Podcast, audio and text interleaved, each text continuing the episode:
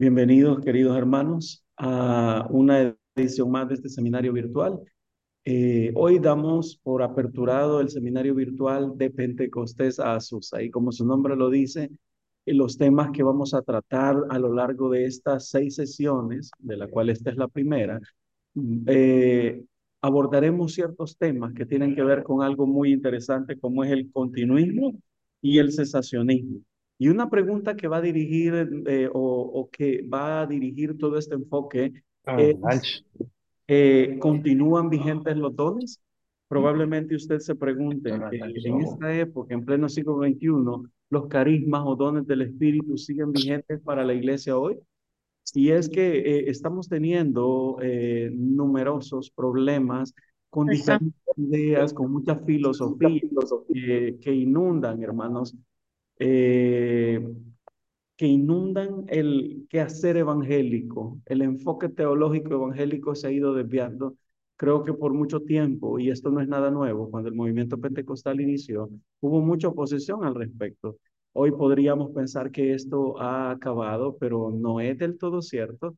Eh, fuimos aceptados gradualmente, pero hoy en día eh, el mover teológico en muchos sectores apunta hacia el cesacionismo. Hemos conocido libros como Fuego Extraño, que ataca la perspectiva pentecostal, que ataca el continuismo, pero a través de todas estas seis sesiones vamos a tratar de explicar qué es lo que realmente dice la Biblia, qué es lo que dice la patrística, qué es lo que dice la historia. ¿En verdad han cesado los dones del Espíritu? Y hoy, este día, nos acompaña para la primera clase, la clase introductoria, una persona muy especial, a quien de verdad siento mucho respeto por sus conocimientos y su currículo, es el doctor Augusto Rodríguez. Nuestro hermano Augusto Rodríguez, o el doctor Rodríguez, él es salvadoreño de nacimiento, aunque la mayor parte de su vida la ha pasado en los Estados Unidos de América, ¿verdad? Eh, él, nuestro hermano, pues, obtuvo dos títulos de maestría en el seminario Fuller en Pasadena, California, eh, en el área de teología, y en el 2003 obtuvo el título de doctor en filosofía en el seminario Fuller también de la Escuela de Misión Mundial, con una concentración en historia de la iglesia, en misión, teología de la misión y crecimiento de la iglesia. Actualmente, el, el, doctor Augusto Rodríguez es profesor asociado adjunto de Ministerio Cristiano en el Centro Latino en el Seminario Teológico Fuller y profesor asistente de estudios globales en the John W. Rawlings School of Divinity en el Seminario Teológico Liberty.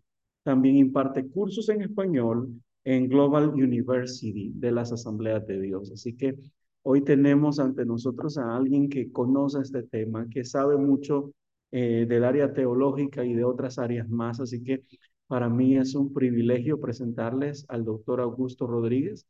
Eh, hermano Augusto, que el Señor le bendiga. Gracias por aceptar la invitación. Le entregamos este tiempo.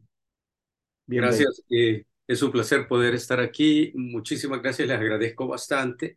Y sí, eh, bueno, en parte me llamó la atención mi área, como, como el, el, pastor estaba diciendo, mi área es más enfocada en la, en la teología de la misión, pero parte de mi tesis, mi tesis doctoral se enfocó muchísimo en lo que es la tercera ola y, bueno, en realidad eh, en la nueva reforma apostólica, así que tuve que estudiar bastante de estas cuestiones históricas también.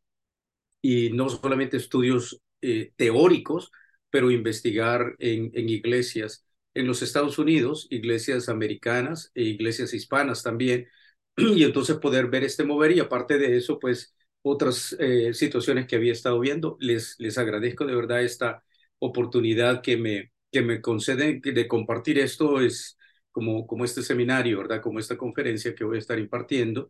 Eh, sí, yo doy clases eh, de de maestría en el área de, de, de misiones, eh, eh, como comunicación intercultural, es la que estoy impartiendo en este momento. El seminario Fuller enseño eh, clases de homilética también es, y de evangelismo. pero hemos estado pastoreando con mi esposa en los Estados Unidos y recién hace poco el Señor nos trajo a, a El Salvador y aquí es donde estamos radicando. Vivimos una parte del tiempo aquí y otra en, en, en Estados Unidos, eh, pero les agradecemos bastante esta, esta oportunidad. Entonces, eh, quiero aprovechar el tiempo para, para todos ustedes y, su tiempo en especial, ¿verdad? si ustedes gustan, toman notas. Eh, voy a tratar de ir sección por sección de, de lo que hemos estado viendo de estas cuatro posiciones. Si ustedes gustan hacer preguntas al final o, o, en medio, tratemos de, de, tenerlas allí para que no se vaya a, a, desviar. O si gustan al final de cada uno de estos puntos, por ejemplo, vamos a tratar la posición cesacionista. Entonces, si ustedes quieren hacer unas cuantas preguntas allí para aprovechar el tiempo de todos o si gustan, lo vemos hasta, hasta el final. Como quieran, eh, me levantan la manita y ahí estamos eh, todos listos. Bueno, eh, quiero, quiero comenzar contándoles algo de mi, de mi propia experiencia en este sentido de, los, de la vigencia de los dones del Espíritu, porque eh, esto sucede por allá por el año 1985, cuando en aquel entonces todavía eran conocidas como campañas evangelísticas, y entonces, eh, viviendo en Los Ángeles, vino Morris Cerulo, no sé si alguno de ustedes escuchó de él alguna vez, eh, estuvo allí en, en Los Ángeles, California. Y entonces fuimos a esta campaña. Lo interesante es que cuando llegamos el primer día de la campaña evangelística, eh, eh, Morris Cerulo comienza y luego de que predicó la palabra, entonces él dijo, cada noche de esta campaña de cinco días, dijo él, voy a estar orando por una, eh, por sanidad de una enfermedad específica.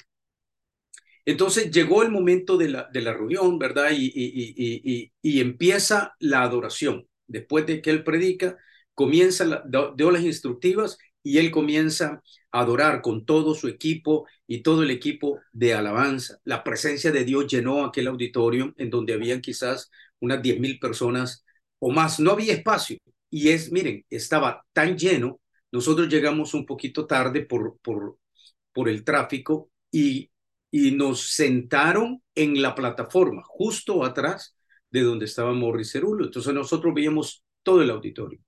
Y él estaba, eh, él estaba adorando cuando eh, de repente eh, vimos que todo el auditorio comenzó a, descender, la gente comenzaba a venir y todos los auxiliares que tenían comenzaban a venir hasta, hasta la plataforma, venían como que fueran ríos por todos lados hasta la plataforma de enfrente había gente que lloraba, otros reían, algunos venían como mudos, como atónitos, y, pero nadie dejaba de adorar a Dios. Entonces, los ayudantes comenzaron a pasar a la gente para dar testimonio de lo que la gente había experimentado.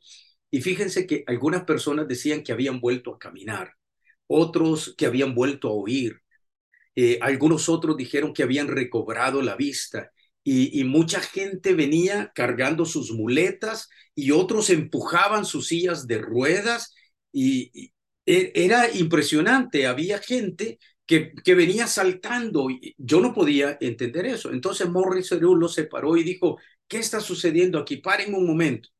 Y entonces él dijo, yo dije que iba a orar cada noche por una enfermedad específica todos los días para ministrar de esa manera. Y dijo, pero yo veo que la gente aquí se está sanando de todas las enfermedades. Y dijo, esto solamente es confirmación de que el Espíritu Santo ha sido derramado en este lugar y que es el Señor Jesucristo resucitado el que tiene control de los milagros de sanidad y yo no. Yo solamente soy el predicador. Entonces, yo tenía muy poco de haber entregado mi vida a Jesucristo. Entonces, desde muy temprano, de mi fe cristiana, tenían, eh, con, ahora es mi esposa, pero en aquel entonces como novios teníamos, yo creo que te, habremos tenido como unos seis a ocho meses de, ser cristianos. Y en ese momento yo pude experimentar el poder sanador del Señor resucitado. Fíjese que hasta ese momento nadie me había dicho a mí que las sanidades y los milagros habían terminado. Yo fui testigo presencial de sanidades y milagros.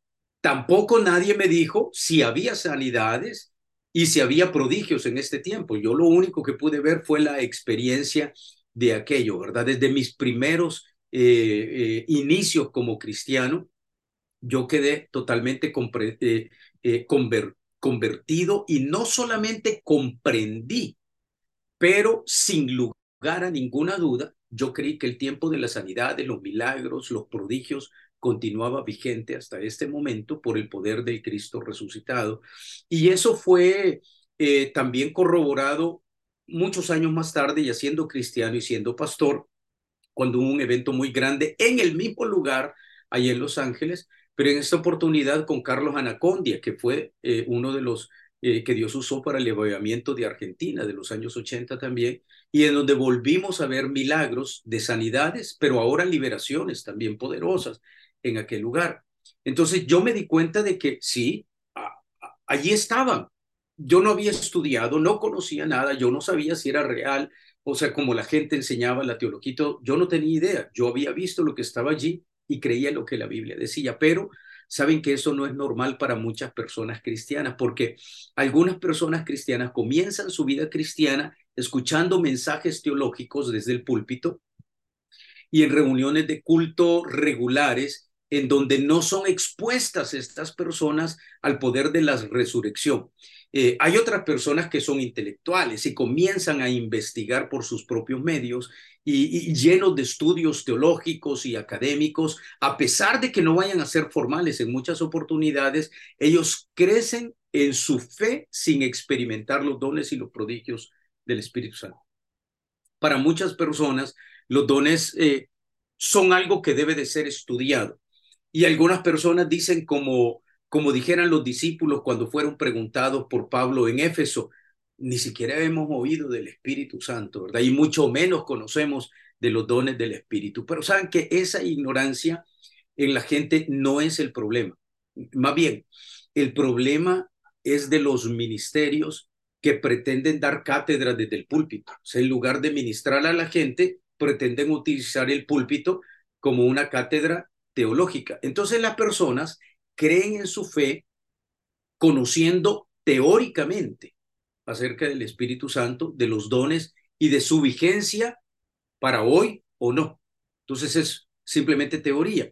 Ahora, eh, eh, en la charla que quiero compartirles ahora, yo no pretendo de ninguna manera eh, ser exhaustivo acerca de este tema que es pero tan controversial como el pastor acaba de decir, ¿verdad? Y tampoco pretendo darle solución a este problema que no solamente por unos años, sino que quizás por varios siglos ha lastimosamente dividido a la iglesia.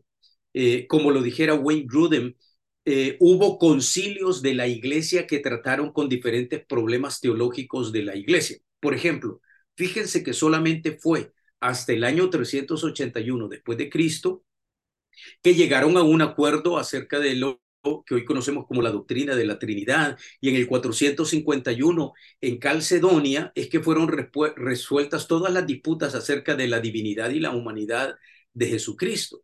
Entonces el asunto es cómo entonces pretender que, digamos, en una charla de una hora que tenemos ahora nosotros, eh, no sea posible resolver un asunto de la vigencia o no de los dones del Espíritu Santo. Así que no estoy pretendiendo ni convertir a nadie a que crea que los dones son eh, vigentes para hoy, ni tampoco eh, estoy pretendiendo a que deje de creerlo, sino que la, la, la charla y mi conferencia presentar de una forma resumida los cuatro puntos de vista que conocemos acerca de la vigencia o no de los dones del Espíritu para nuestro tiempo. Entonces, los cuatro puntos de los que yo voy a estar tratando ahora son el cesacionismo, la posición cautelosa pero abierta, la tercera ola y la posición pentecostal y carismática.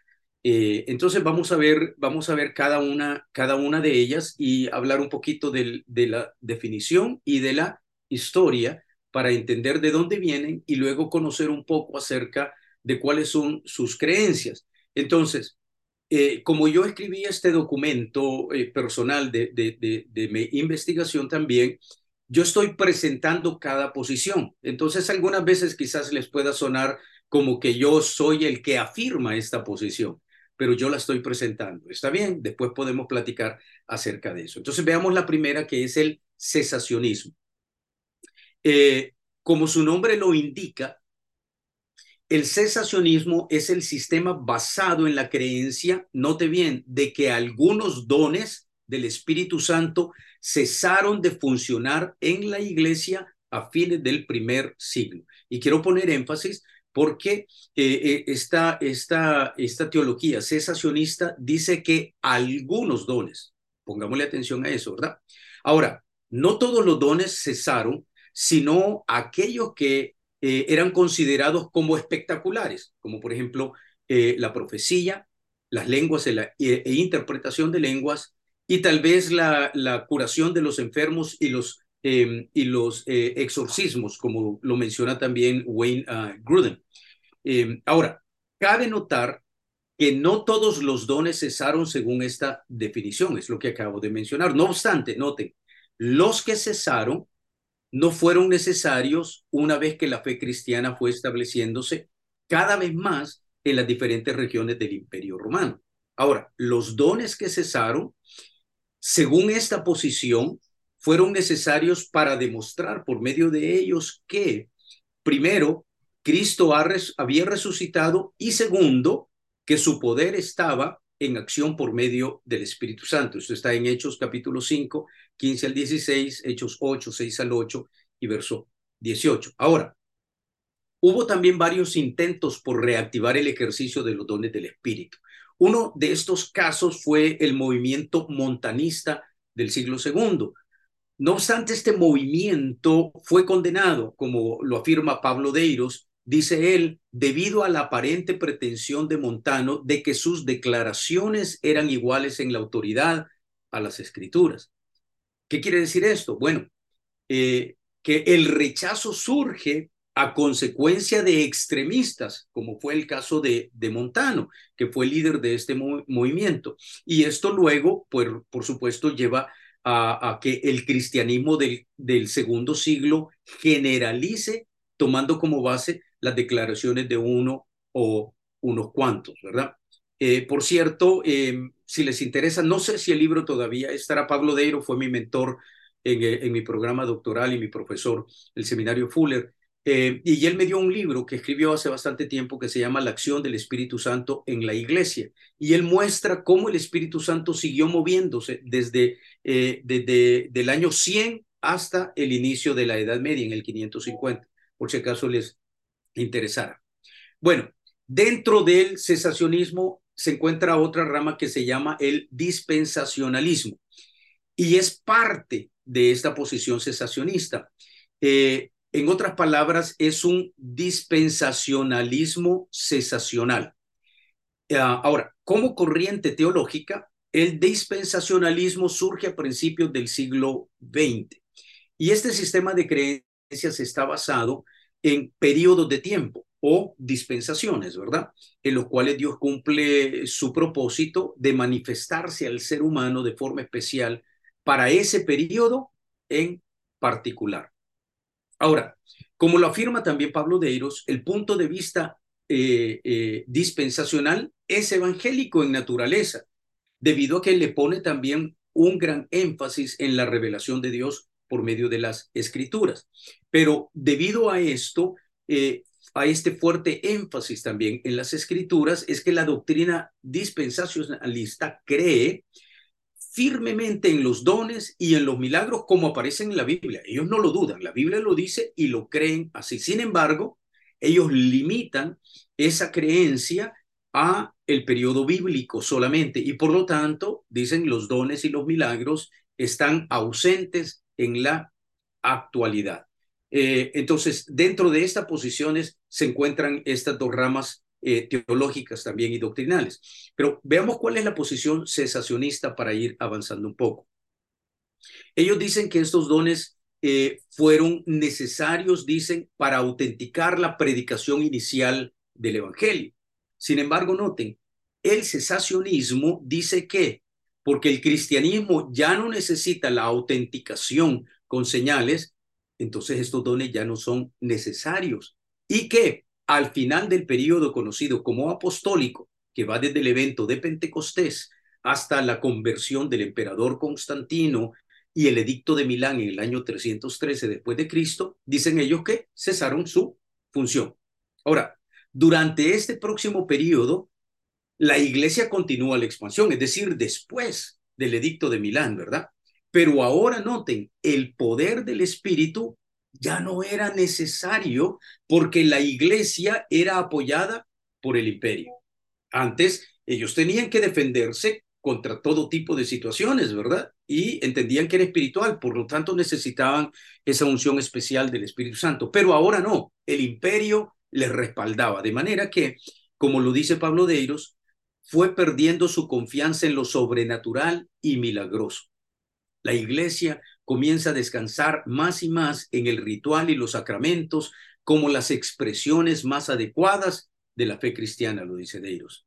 Entonces, el enfoque durante este tiempo fue fortalecer la estructura de la iglesia y los dogmas de la iglesia.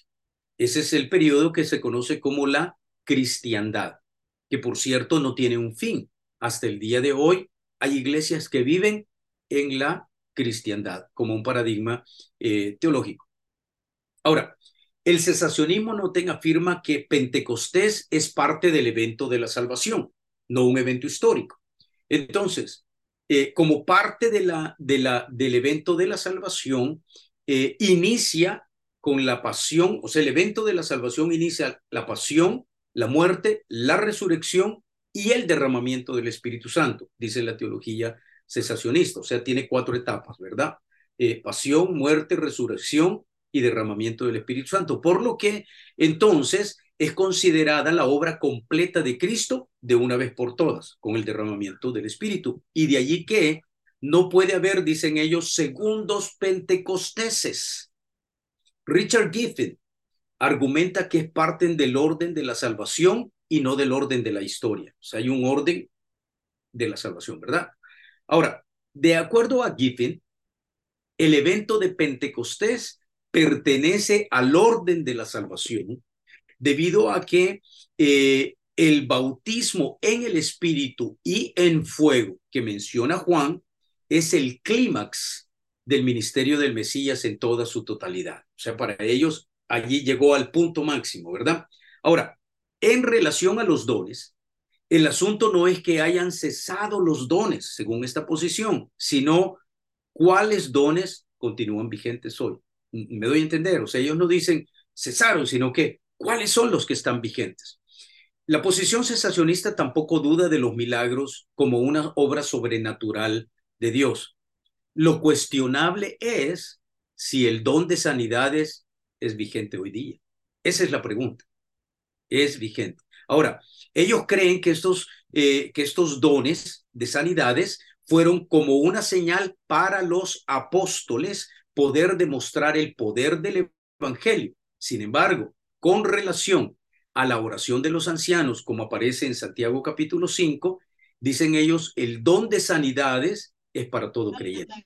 Entonces, veamos cómo va allí la cuestión, ¿verdad? De lo que están, lo que están diciendo. Ahora, el mayor problema surge con relación a los dones que revelan algo. La postura cesacionista no tiene problemas con el asunto de que si hay vigencia en los dones o, cómo de, de sanidades, ¿verdad?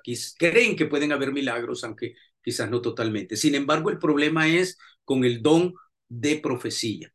Porque en este sentido, el, el cesacionismo cuestiona la vigencia actual de los apóstoles y profetas, argumentando que fueron necesarios para establecer el fundamento de la iglesia.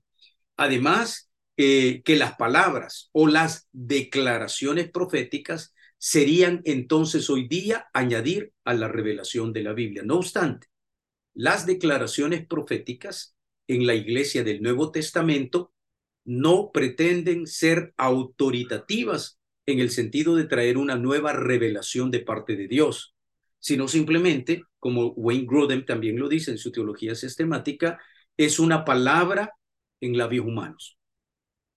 Ahora, el argumento principal reside en el fundamento bíblico utilizado por el cesacionismo, en especial Primera de Corintios 13:10 y Hebreos 1, 1 al 2. Noten, en este sentido, el cesacionismo dice, y noten, es bien interesante porque, porque el, texto bíblico, note cómo dice en 1 Corintios 13, es el fundamento más, más fuerte. Pero cuando llegue lo perfecto, eh, o como dice la, la, la, la, Biblia de las Américas, que se acerca mejor a la traducción griega, pero cuando venga lo perfecto, lo incompleto se acabará. La Reina Valera dice, más cuando venga lo perfecto, entonces lo que es en parte se acabará y la, y la nueva versión internacional dice, cuando llegue lo perfecto, lo imperfecto desaparecerá. El énfasis que el cesacionismo pone es en la palabra perfecto, cuando venga lo perfecto. El cesacionismo interpreta lo perfecto como que ha llegado en la persona de Jesucristo, sin considerarlo como una expectativa de la consumación del reino de Dios al retorno de Cristo. Por ello, eh, como lo dice también Cecil Robeck, eh, al explicar, él, él es un teólogo pentecostal, lo conozco también del seminario Fuller, eh, lo conocí, ¿verdad? explica él el cesacionismo y dice que los escritos del Nuevo Testamento son comprendidos como las palabras proféticas finales dadas por medios humanos, con el don de profecía generalmente entendido que ha cesado cerca del final del siglo II. Esa es su interpretación del cesacionismo. Ahora, Giffen, que es cesacionista, por otro lado, eh, habla en relación a los apóstoles, él argumenta basado en Efesios 4:11, note que los apóstoles continúan hasta el retorno de Cristo de igual forma que los profetas. Su argumento es la contradicción de quienes sostienen el continuacionalismo que no aceptan los apóstoles actuales. O sea, aquí hay una contradicción bien seria, ¿verdad? Que hay que entenderlo, porque se podría esperar de, de la teología cesacionista que negara la actualidad de los apóstoles y los profetas. Y se, es decir, que ellos lo negaran, ¿verdad? Pero ellos lo aceptan. Y de la, de la doctrina, como vamos a ver, la teología pentecostal carismática, de ellos se debería de esperar que acepten que los apóstoles y profetas eh, son vigentes hoy día. Y sin embargo, eh, esta teología carismática pentecostal es una de las que más rechaza la vigencia de los apóstoles y profetas. Entonces hay una contradicción aquí en este sentido. Ahora, otro punto del cesacionismo es con relación a los dones de sanidades, milagros y prodigios. Por ejemplo, Giffen argumenta que los dones de sanidades no son escatológicos, sino que una muestra de la misericordia y del amor de Dios.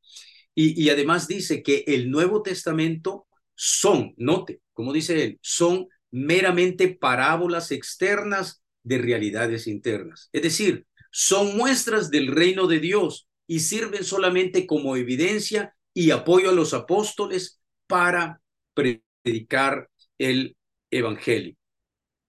Bueno, no sé si habrán preguntas hasta este momento o si hay más dudas que otra cuestión. Si tienen algo que quieren preguntar en este instante o si no continuamos con la otra con la otra posición y si quieren reflexionar un poco acerca acerca de esto. Seguimos, vi como que alguien quería levantar la mano. Ok, seguimos al final. Veamos cuál es la posición cautelosa pero abierto. Esta es como una posición neutral en relación a los dones del Espíritu y los milagros.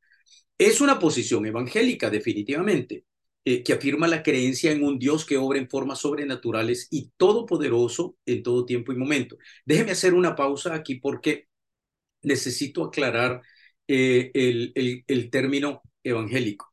¿Por qué razón? Porque en Latinoamérica, cuando las personas hablan de evangélico, es todo el mundo que no es católico romano.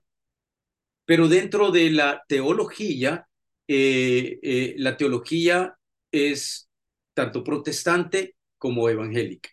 Y hay una, una diferencia bastante fuerte en ella.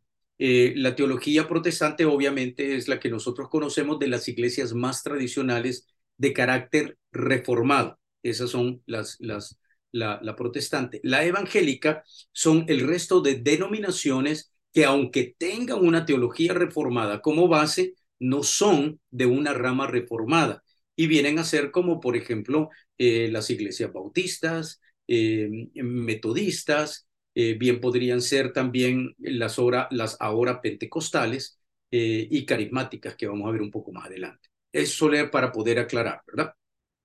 Entonces, dentro de esta posición cautelosa o neutral en relación al bautismo en el Espíritu Santo, ¿qué dice? Esta posición mira el bautismo en el Espíritu Santo con un fundamento escritural. Eh, es decir, no es la norma en la vida de todo creyente. Por ejemplo, el caso de quienes estaban presentes en Pentecostés o el caso de los samaritanos en el capítulo 8. Es decir, ninguno de estos dos pasajes muestra claramente un requisito espiritual, sino que simplemente muestra que el Espíritu Santo vino sobre todos los que estaban presentes. Y esto es demostrado por el hecho de que la única condición para recibir el Espíritu es la fe en Jesucristo. Entonces, están viendo ellos esto que era en términos generales y que no había ninguna otra cuestión allí. Eh, la posición neutral es también cesacionista eh, en ese sentido. Es decir, esta posición cree en las obras milagrosas por medio de los dones. No obstante, el asunto tiene que ver con el concepto de los dones. Ya no es solamente cuáles dones, sino el concepto. Además, la posición neutral no mira el cesacionismo de los dones, sino al contrario, ellos creen que los dones están vigentes. Por eso no niega de que Dios obre milagros en la actualidad, sino que los dones sobrenaturales del Espíritu no son normales para la iglesia en todos los tiempos. ¿Me doy a entender? O sea, no los niegan, pero lo que sí miran es que no es, no es normal que la iglesia en los diferentes periodos históricos se haya movido los dones del Espíritu. Así que no mira la evidencia bíblica de la cesación. Ellos no encuentran una evidencia bíblica que diga que los dones cesaron pero sí dicen que no son el estándar para la vida de la iglesia en las diferentes eras en este momento. En relación a la misión de la iglesia, la posición cesacionista argumenta que los dones fueron necesarios para el establecimiento de la iglesia y del canon de la escritura. Ellos lo entienden así. Esta posición abierta o neutral, ¿verdad?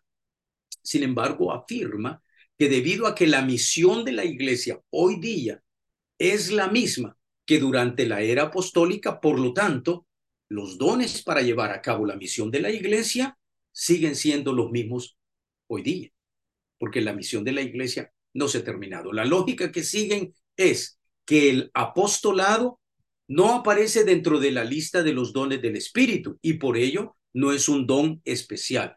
Luego, la cesación de los dones eh, o la cesación de los apóstoles, mejor dicho, no significa la cesación de los dones. Ahora, hay que, entender, hay, que, hay que entender una cuestión. Aquí es cierto que apostolado no aparece como un don. Eso no aparece, no lo encontramos en ninguna de las tres listas eh, principales de, de, de, Primera de Corintios 12, de Romanos 12, ni en Primera de Pedro 4. No aparece apostolado, no digo apóstol, apostolado, pero sí aparece el don de apóstol como uno de los dones a la iglesia. Note que hay una diferencia entre dones de la iglesia y dones a la iglesia. Y los dones de Efesios 4:11 son los dones, los regalos, pues, para que entendamos que Dios ha dado a su iglesia. Y él dio a unos que fueran apóstoles, a otros profetas, a otros evangelistas, a otros pastores y maestros. Lo entregó como regalo para la iglesia. Pero el apostolado definitivamente que sí es para todos y cada uno de nosotros. ¿Se acuerdan ustedes en Juan 20, 21? Cuando Jesucristo ha resucitado, se presenta delante de los apóstoles en el aposento alto y Juan dice que les dijo en ese momento, Shalom, la paz sea con ustedes. ¿Y qué pasó? E inmediatamente sopló el Espíritu sobre ellos. Y noten cómo dice el verso 21. He aquí, yo los envío a ustedes tal como mi Padre me envió a mí. Eso se llama el apostolado transferido a la iglesia. Entonces el Señor transfirió la misión de él hacia los apóstoles. Y los apóstoles entendieron tan perfecto esta, que esta misión no era para ellos, que este apostolado, que el ser enviados, no era solamente para aquellos once que estaban, ¿verdad? O los doce que ya estaban completos con Matías en este momento, no era solamente para ellos, sino que ellos lo deberían de transmitir a sus discípulos. ¿Y cómo sabemos eso que lo entendieron? Porque unos años más tarde, cuando Pablo ya ahora es el apóstol y está predicando y formando a sus discípulos, él lo entendió perfectamente, tanto así que se lo dice a Timoteo cuando le escribe a él en 2 Timoteo 2.2 y le dice, lo que has oído de mí delante de muchos testigos, esto enseña a hombres que sean idóneos para que ellos también a su vez se lo enseñen a otros. Está transfiriendo la misión a los demás. El apostolado ha sido transferido a la iglesia. Ese es el apostolado de la iglesia, pero el don de apóstol es otro asunto.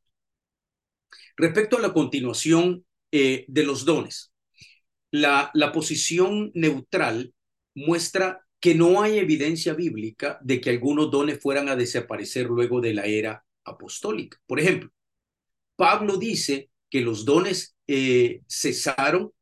Eh, Pablo, Pablo, por ejemplo, dice, los dones cesarán cuando venga lo perfecto. ¿Cierto? Eso es 1 Corintios 13, 8 al 10.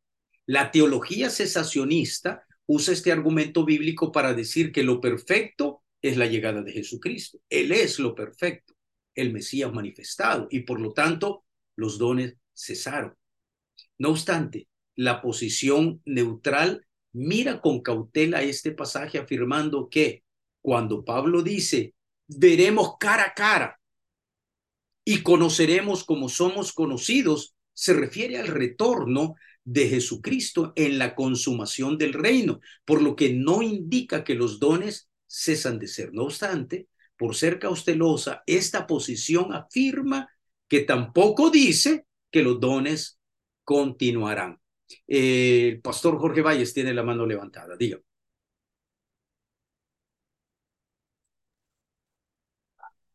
Dios le bendiga, hermano. Dios le bendiga, diga.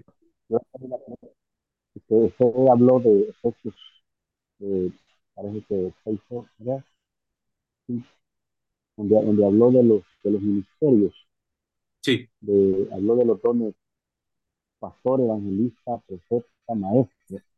Sí eh, apóstol también. Entonces la pregunta es, bueno, a mí yo, he aprendido que, que, apóstol todavía, o sea, apóstol si no, ya no hay, ni, ni, profeta. Entonces, sí.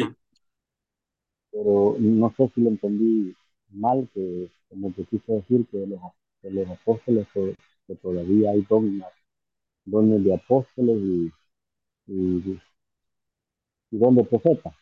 Como que lo entendí que todo eso estaba vigente hoy. Sí. Es mi pregunta, ¿no? Sí, mire, eh, quizás no, no, no, no me da tiempo, no estoy seguro si lo menciono cuando hablo de la, de la tercera ola, pero algo que sucedió, y, él fue mi maestro, C. Peter Wagner, fue mi profesor en el seminario Fuller, y, y fue quien en realidad me inspiró para, para mi, mi investigación doctoral sobre la nueva reforma apostólica. Y, entonces en mi estudio no solamente hice, hice eh, estudios hermenéuticos, históricos, em, teológicos y misiológicos, pero lo que, lo que yo logré encontrar en medio de todo esto, y lo que dice eh, eh, Wagner, lo menciona Pablo de Eros también, es que eh, es cierto, durante mucho tiempo, note bien, no fueron reconocidos. No quiere decir que no existieran, es que no fueron reconocidos. De hecho, eh, durante la primera parte del siglo XX eh, y todavía en los siglos anteriores, ¿verdad? Siglo XVII, XVIII, XIX, todos estos siglos anteriores, lo, el único ministerio que era reconocido era el de pastor.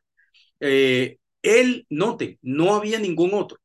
El ministerio de evangelista solamente fue reconocido hasta principios del siglo XIX, cuando eh, viene el segundo gran avivamiento en los Estados Unidos y Dios levanta a Charles Finney y él se denomina evangelista. Entonces chocó a todo el mundo. ¿Qué es eso? Porque solo había pastores. Para ese entonces comienzan a haber evangelistas también. Em, pero los otros dones se quedaron así adormecidos. La gente decía que maestros eran profesores de seminario o los maestros de escuela dominical. Pero Dios estaba preparando al mundo para su retorno y para eso todo tenía que ser completado. Entonces, por allá por los años 80, comienza, más o menos finales de los, de los años 80, comienzan a ser reconocidos estos otros ministerios, ¿verdad? Eh, el ministerio de maestro fue reconocido por allí a principios de los, de los años 80 más o menos, que ya no eran maestros de escuela dominical, ya no eran profesores de seminario, sino pastores, maestros. Eh, eh, surgen movimientos carismáticos, ¿verdad? Para más o menos los años 90, finales de los 80 y los 90, la iglesia comienza a reconocer con los avivamientos de Argentina, comienza a reconocer los dones de apóstol y un poquito más adelante el don de profeta una vez más. Que es cierto que mucha gente ha mal utilizado el don de apóstol, el término apóstol, esa es la verdad. Mi, mi, mi, mi, disertación doctoral se enfoca en eso y yo entrevisté a hombres para saber si eran apóstoles de verdad. Y yo les preguntaba acerca de eso y yo fui bien claro con algunos de los que, que entrevisté y le pregunté, disculpe pastor, ¿usted es apóstol? No, ¿cómo se imagina? Yo no voy a estar en esa posición y nada. Sin embargo, ejercían todo el don de apóstol, que es ser pastor de pastores. Lidera pastores, planta iglesias, tiene un, una misión de Dios para llevar el evangelio a algunos, algunas regiones grandes del mundo y a otros a veces tienen una expansión muchísimo más grande en ese sentido. Eso es el don apostólico. Y una de las características cuando vemos, digamos, el caso de Pablo, Pablo mismo, cuando le dicen si es apóstol, dice, yo soy el más pequeño.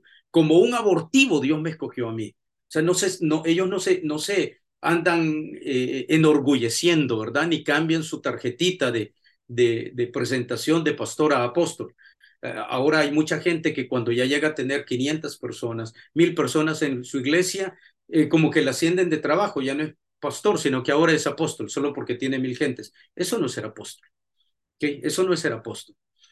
Los apóstoles no buscan a la gente, los pastores buscan a los apóstoles, los reconocen. Y de hecho, ni siquiera los, los, los, a veces ni le llaman mi apóstol, lo llaman su pastor y son ministrados y se dejan ministrar y dirigir. Y no hay una cuestión, no hay una conexión denominacional, sino que más que todo por la administración. Entonces comenzaron a ser reconocidos en ese entonces eh, el don de apóstol y el don de profeta también eh, para la restauración de lo que es la iglesia eh, en sí. Espero que le haya contestado, es bastante amplio esto y, tomaría mucho tiempo. Eh, hermana Vanessa Reyes tiene también su mano levantada. Dígame. sí, Dios le bendiga, hermano. Ah, yo soy estudiante del LAVI actualmente. Ah, ¿cómo no? Ángeles, y este, y justo en la materia de la historia de la iglesia, el maestro nos hablaba acerca de esto que usted está hablando. Y él decía, la posición de él es que los profetas, pues ahorita cuando se dice ser profeta, solamente es como una revelación de la palabra porque la profecía ya está dada toda en la Biblia y ya no hay nada que profetizar. Y en cuanto a los apóstoles, la posición de él era que, que para ser apóstol se necesitaba haber caminado con Jesús y que hayan milagros. Esa es la, posición actual que se me ha presentado, ¿verdad? Ah. Bueno, eh, yo, yo he sido profesor de LABI por muchos años también, eh, especialmente allá en Risida, es donde yo daba clases. Inicié allí eh, con Sergio Navarrete, allí en, en, el monte también dando clases. Bueno, para, para responderle un poquito a su pregunta, hay un libro también, por si lo quieren leer, que es de, de Stanley Horton, es un libro bastante antiguo, no me acuerdo si es de los 90 o finales de los 80, eh, se llama El Espíritu Santo revelado a través de la Biblia. Entonces hay algo bien interesante que él menciona. Primero porque él es un teólogo pentecostal de las asambleas de Dios y él reconoce estos dones. Y entonces él habla, sí es cierto, yo he leído eso ahí en la Biblia, pero también, eh, bueno, le voy a decir la posición de Stanley Horton, que yo la creo también. Él habla de el oficio apostólico y el ministerio apostólico. Son dos cosas totalmente diferentes. Entonces, el oficio apostólico es específico para los doce apóstoles del Cordero y no pueden haber ningún otro. Pero el ministerio apostólico, como menciona él, es otra cosa diferente, que tiene que ver con el don de apóstol. Y eso es algo que es totalmente, eh, bueno, primero que es bíblico. Si recordemos lo que dice Efesios 4:11, que él escogió a unos o dio a unos para que fueran apóstoles, profetas, evangelistas, pastores y maestros. Y dice allí que es para la edificación del pueblo de Dios, ¿verdad? Para ayudarlas a encontrar su lugar en el cuerpo de Cristo. Pero hay una clave importante, creo que es el verso 13, dice, hasta que todos lleguemos a la unidad del Espíritu, a la estatura del varón perfecto. Ahora, la pregunta es, ¿estos cinco ministerios van a estar siendo ejercidos hasta que todos lleguemos a la unidad de la fe y la estatura del varón perfecto. La pregunta es, ¿estamos hoy día unidos todos en la fe? Y la otra pregunta, cada uno de nosotros, hombres y mujeres, hemos alcanzado la estatura del varón perfecto. Si la respuesta es sí, entonces ya cesaron esos dones, ya no existen, porque ya no formaron a todos. Sin embargo, hasta este momento hay un montón de denominaciones, quiere decir que no estamos en la unidad de la fe. Y hay un montón de, lastimosamente, predicadores de nivel mundial que caen en pecado. Entonces tampoco hemos llegado a la estatura del varón perfecto. Entonces, esas son las otras dos cosas que también nosotros deberíamos de tomar en cuenta al, al, al, pensar, al pensar en esto, si ya nosotros llegamos a esta estatura del varón perfecto. Y eh, luego la otra cosa también, bueno, les hablé que el don de, de apóstol es este que pastorea pastores. Y no es, no es, el, no es simplemente el pastor que comienza a crecer y, ahora se llama apóstol. No, eso no es apóstol. Es el, se pone el título. Eso no es. Y más si quiere que le digan apóstol, peor. Eso no es un apóstol de verdad ni bíblico. Eh, ni tampoco que busca a los pastores y empieza a robar iglesias de las denominaciones para formar su iglesia. No, Muchas veces son plantadores de iglesias y comienzan a abrir y son muy fructíferos. Y otras veces los pastores le buscan a esta persona. Respecto al don profético, mucha gente hoy día confunde el don profético con, con ser como estos adivinos, ¿verdad? Me va a decir el futuro. El don profético no es eso. El don profético es traer un mensaje de parte de Dios a las personas. Entonces, ¿Cuál sería la mejor manera de poder nosotros identificar a un profeta hoy día tomando en consideración el, el, el, el don profético en el Antiguo Testamento y algunos de los que se miran en el Nuevo Testamento? Si nos damos cuenta, en el Antiguo Testamento los profetas traían exhortación al pueblo. Exhortar no es regañar, era una motivación. Los volvían a Dios en muchas ocasiones, recuerdan el profeta Elías en, Primera de Reyes 18, em, trajo un avivamiento en el pueblo y la gente comenzó a adorar a Dios. En el Nuevo Testamento vemos también que los profetas exhortan, motivan, impulsan y todo. Entonces, viendo todo esto, sin adentrarnos demasiado, ¿verdad? Eh, nos damos cuenta que el, ministerio profético sabe cuál es. Es el que hoy, en la gran mayoría de iglesias evangélicas, por lo digo por experiencia, que yo lo viví por muchos años, le llamamos evangelista. Y, el evangelista va de iglesia en iglesia y va predicando. Y entonces usted escucha, viene el evangelista fulano de tal y, trae una palabra que despierta la iglesia y pasa al altar el montón de gente. Y al final la iglesia queda vivada. Ese es un profeta. ¿Quién es un evangelista? Si recuerdan a Billy Graham, eh, yo tuve un maestro en el seminario, Eddie Gibbs, que también fue mi mentor en el programa doctoral. Él asesoraba a Billy Graham, le ayudaba. Eh, y, me dice, él nos contó una vez en una clase que le dijo a Billy Graham, le dijo, Billy, tú necesitas predicar otro sermón más. Tenés como cuatro o cinco sermones que los predicas en todo el mundo. Te voy a escribir otro para que prediques otro. Y Billy Graham le dijo, le dijo, Eddie, yo soy evangelista, yo no soy pastor, yo llevo el evangelio. Entonces, un evangelista lleva un mensaje de salvación a los no creyentes. El profeta lleva un mensaje a los creyentes, a la iglesia. Esa es la gran diferencia. Entonces, por eso es que el profeta hoy día es un avivalista, es alguien que exhorta a la iglesia y la levanta para poder vivir. El evangelista va donde están los perdidos y cosecha fruto. Billy Graham, eh, Alberto Motesi, ustedes lo escuchan, ¿no? Sus mensajes son bien sencillos, no son tan llenos de teología, va bien directo para eh, ganar a los perdidos. Bueno, espero que les haya podido eh, responder más o menos, ¿verdad? si no, pues este, vamos a tratar de ver qué es lo que se puede hacer más adelante, porque el, tema es bastante largo y el tiempo se nos va terminando. Bueno, sigamos un poquito más aquí. En relación a ciertos dones, la posición neutral también es cautelosa en la manifestación de estos dones en la iglesia. Por ejemplo, la profecía no debería ser vista como para dar una dirección divina eh, en forma personal, ¿verdad? Eh, me acuerdo que Pablo Deiros nos contaba que allá en Argentina eh, había un montón de gente cristiana que había agarrado una, una mala costumbre, porque había una mujer que se decía profeta y ella estaba desde las 5 de la mañana en, su casa con las puertas abiertas para que la gente antes de ir al trabajo pasara por donde ella para que le pusiera las manos y le diera una palabra. Y nos contaba que la gente llegaba y le ponía la cabeza y le dice, deme una palabra para hoy. Era como que le echara la suerte. Eso no es ser profeta. Ahora, la revelación de la escritura tampoco debe de ser considerada igual a la profecía.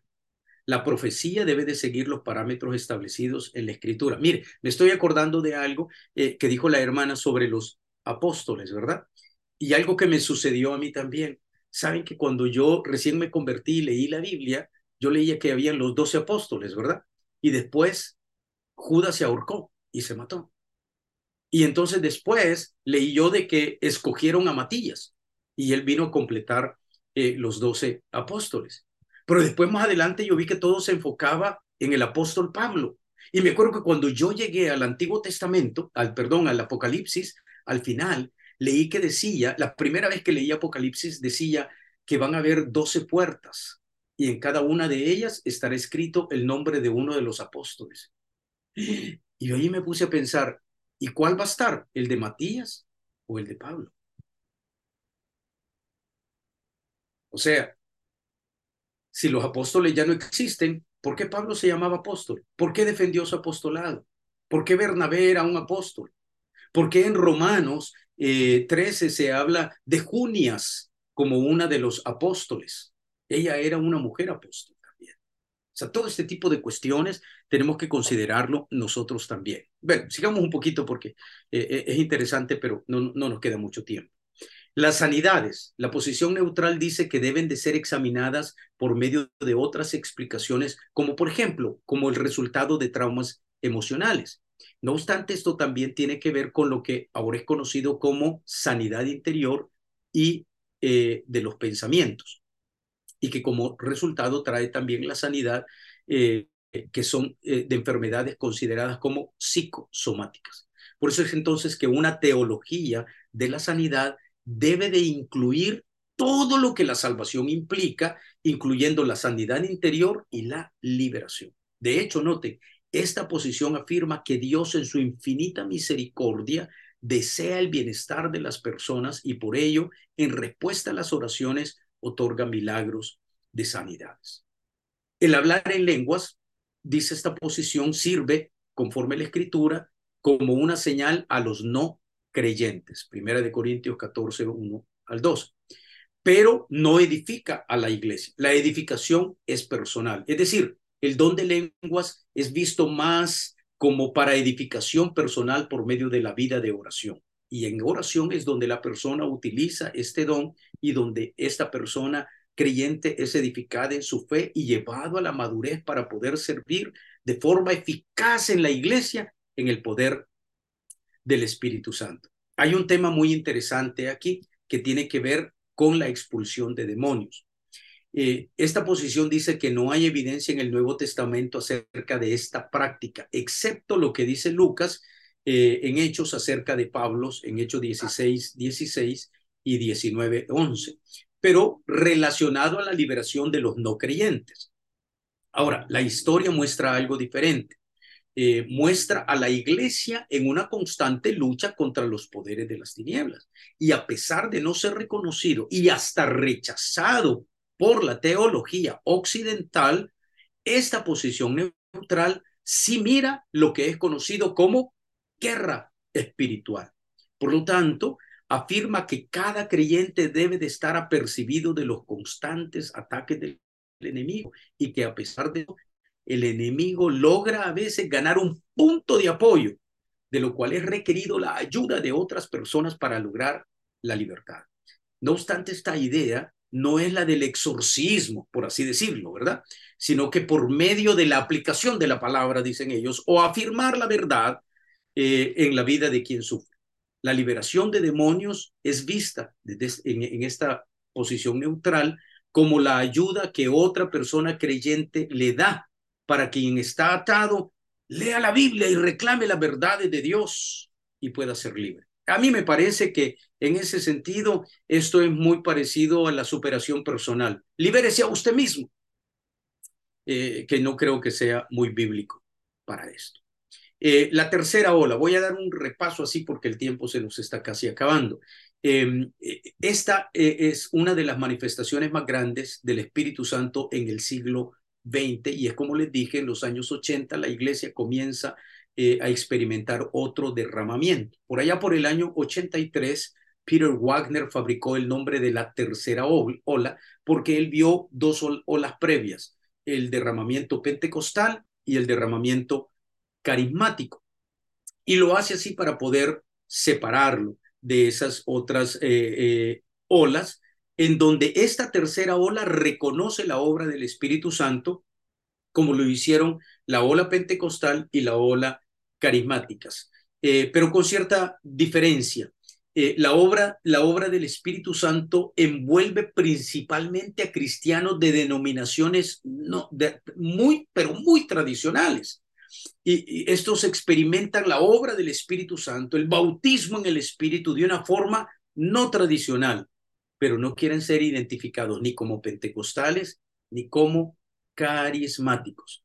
Entonces, eh, para ir más adelante, la, la, tercera ola comienza a ver entonces este derramamiento del Espíritu Santo eh, en ellos, pero como les dije, no quieren ellos eh, sencillamente ser categorizados como pentecostales ni tampoco como carismáticos. Y otra cuestión muy interesante es que ellos eh, eh, miran la obra del Espíritu Santo con un resultado final y dicen que dentro de la obra del Espíritu Santo hay las manifestaciones de maravillas y prodigios muy, pero muy similares a lo que experimentó la Iglesia Apostólica del Nuevo Testamento. La diferencia principal es el significado del bautismo en el Espíritu Santo. En la tercera ola no es visto como una segunda obra de gracia como el pentecostalismo, sino al contrario, la tercera ola cree en múltiples llenuras. O sea, no, no es uno bautizado una vez y ya estuvo, sino que hay que buscar diferentes llenuras. Y el papel de las lenguas tampoco es una evidencia física inicial del Espíritu Santo. Ahora, lo interesante es que Peter Wagner nos contó a nosotros, lo leímos en libros y lo contó a nosotros en la clase, que cuando él fue de misionero a Bolivia, eh, fue misionero de una, de una denominación bien tradicional y no creía en nada de eso y se dio cuenta que nada le funcionaba, nada de la teología, de leer la Biblia, que la Biblia los convierta, que predicación, nada convertía a la gente, hasta que se dio cuenta de que se necesitaba un poder más que el académico para cambiar la mente de la gente y experimenta él el Espíritu Santo, el poder del Espíritu Santo. Sin embargo, él no se quiere denominar ni pentecostal ni carismático. Entonces, para ir rápido, ¿cuáles son algunas características principales de la tercera ola? Primero, cree en lo que se conoce como fe de la cuarta dimensión, es decir, eh, este escudo de la fe, el decretar la fe y resistir los ataques del diablo, y es muy utilizada en la guerra espiritual. Cree en las señales y prodigios. Hay un énfasis muy, pero muy especial en señales y prodigios. Saben que él eh, quiso dar esta clase en el seminario Fuller en aquel entonces no habían clases en la noche.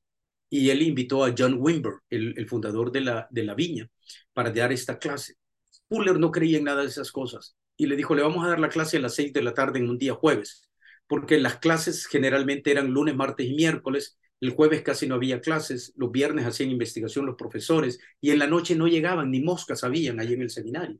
Y se la dieron para que no llegara él. Y le dieron el salón de clase más chiquito. Yo tuve clases en ese salón que cabían como 20 personas y llegaron más de, más de 60, no cabían, tuvo que cambiarse. La clase se llenó, ellos oraban por la gente y vino una manifestación poderosísima del Espíritu Santo. La tercera ola cree en el poder milagroso del Espíritu que fluye en iglesias no pentecostales. Creen, como les dije, en la guerra espiritual, pero también evita el divisionismo.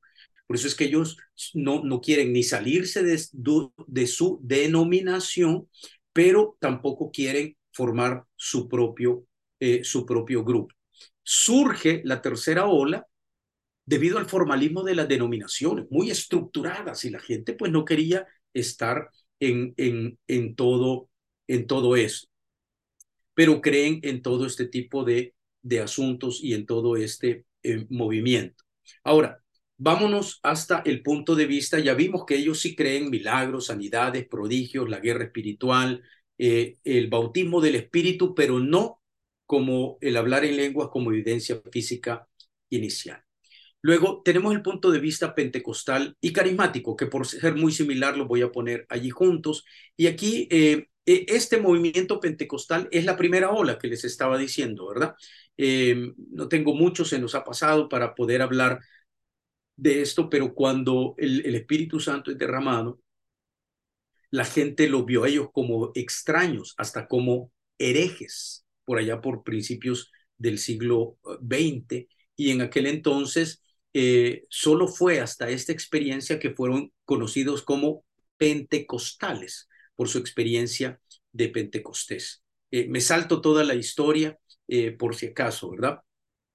Pero si ustedes recordarán, bueno, todo inicia en Topeka, Kansas. Esto sucede el 31 de diciembre. Ya eh, eh, eh, el pastor William Parham había estado predicando, enseñando en el seminario, ¿verdad? Y en ese día se pusieron a orar porque relacionaron lenguas con bautismo del Espíritu. Y él fue bautizado en el Espíritu Santo. Y viene este derramamiento. Pero este no fue muy conocido. Eso sucede en 1901, 31 de diciembre de 1901 al 1901. William Seymour, eh, un afroamericano, escuchó desde afuera y recibió el Espíritu Santo. Pero entonces él es movido para llegar hasta Los Ángeles, donde comienza a predicar allá. Y viene este derramamiento que conocemos nosotros como el de Azusa Street, 1906 eh, eh, y duró hasta 1909, bajo la dirección de William Seymour. Aquí habían blancos, afroamericanos, hispanos, y todo el mundo adoraba de la misma manera. Leí un libro de William Seymour, de su testimonio, en donde él cuenta que comenzó a venir gente de otros países. Y, y en una de estas oportunidades vino gente de Rusia, dice él, y tenía él una niña como de unos 13, 14 años, y, y le dijo, por favor, atiéndamelo porque no tenemos tiempo para tanta gente aquí. Y, y los rusos no hablaban inglés, y la niña no hablaba ruso. Y entonces cuando los tiene en un salón y empieza a hacerle preguntas, a hablar el montón de cosas, ¿verdad? Y ella no entendía nada. Lo que la niña esta dijo, voy a orar, a pedirle ayuda a Dios, porque ¿qué hago? Y comienza a orar y la llena el Espíritu Santo y comienza a hablar en lenguas. Y cuando termina de hablar en lenguas, todos los rusos le dijeron, muchas gracias porque ya nos explicó. Ella no sabía que les había hablado en ruso, porque ni sabía ruso ella. Bueno, ese es parte de ese, de ese testimonio. Pero bueno, en aquel entonces los hombres, noten, tanto mujeres como hombres, se compartían las responsabilidades y los dones del Espíritu fueron reconocidos como una capacitación especial de Dios para la obra del ministerio y ellos entendieron que los dones habían sido restaurados a la iglesia, al contrario de lo que las denominaciones tradicionales enseñaban. Luego viene la segunda ola.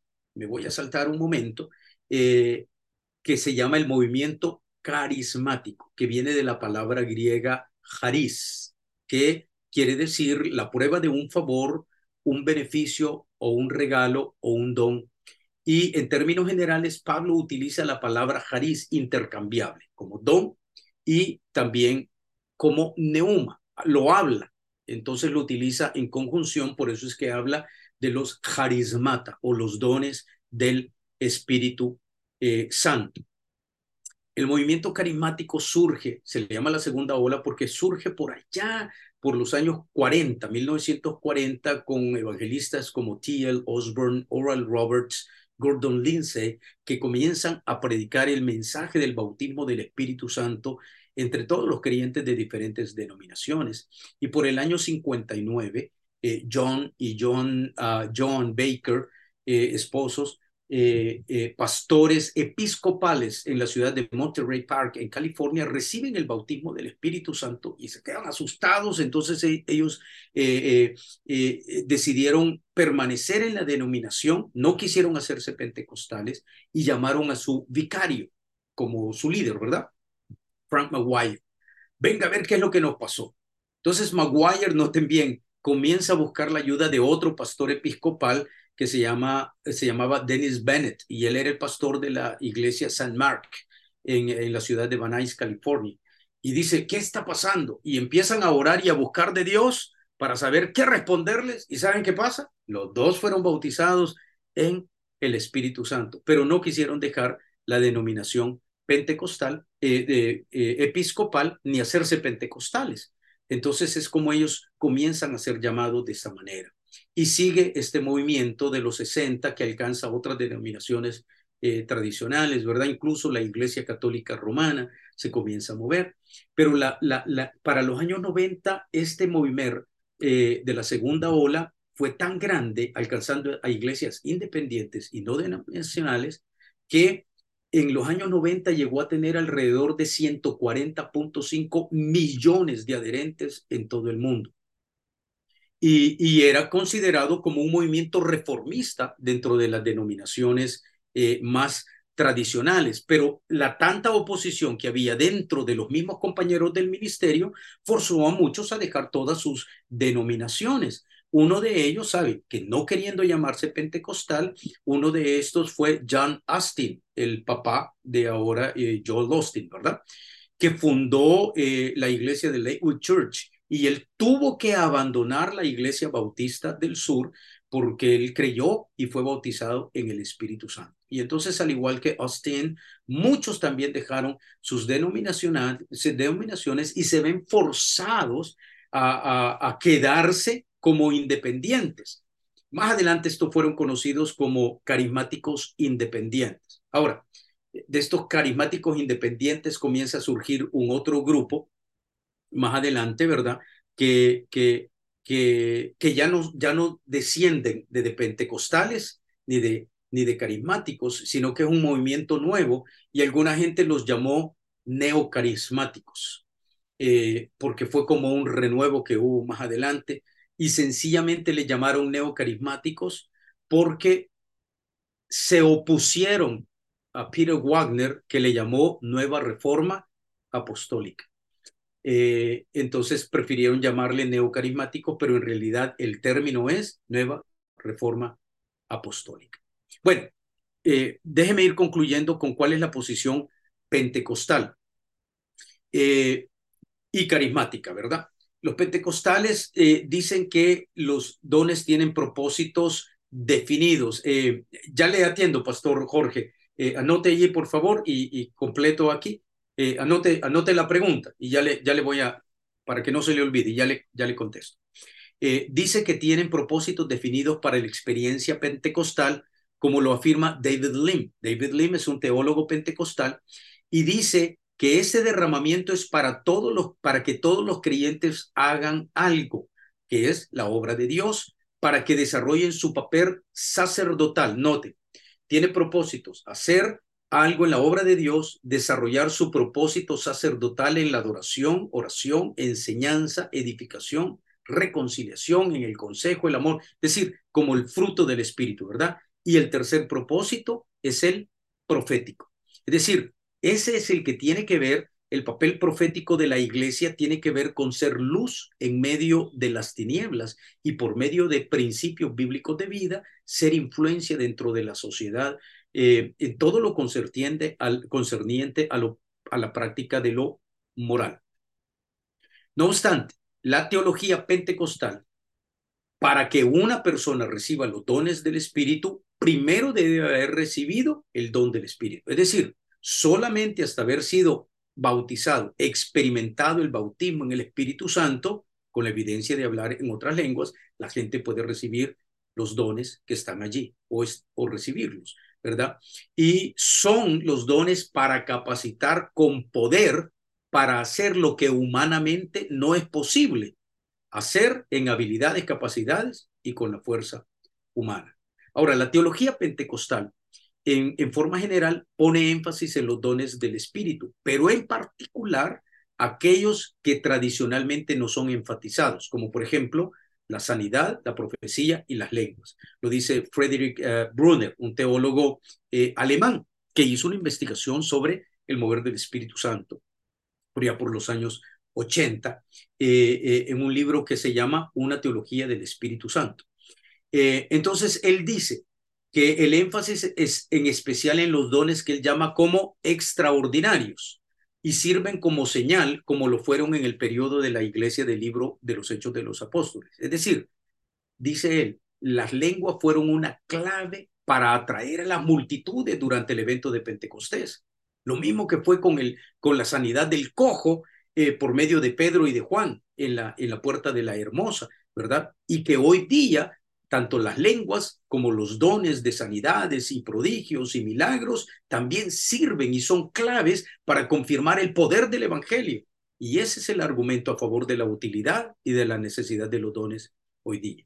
La posición carismática obviamente bastante similar a la pentecostal con relación a la vigencia de los dones y las prácticas. Es más, los pentecostales como los carismáticos tienen algunas características en común. Peter Hawking dice, y voy a ir bastante rápido, el, el enfoque es en Jesús. Eh, es decir, en un encuentro con Jesús que está relacionado con el bautismo del Espíritu. Otro es una alabanza, el nacer de la alabanza y adoración con júbilo, alegría, con mucho gozo, como resultado del bautismo en el Espíritu Santo. Un amor por la palabra de Dios. Hay mucho énfasis en la palabra que nos dirige, nos guía, pero es la palabra del Señor. También otro es Dios habla en el día de hoy y ser bautizados con el Espíritu Santo capacita a las personas para escuchar a Dios hablar hoy.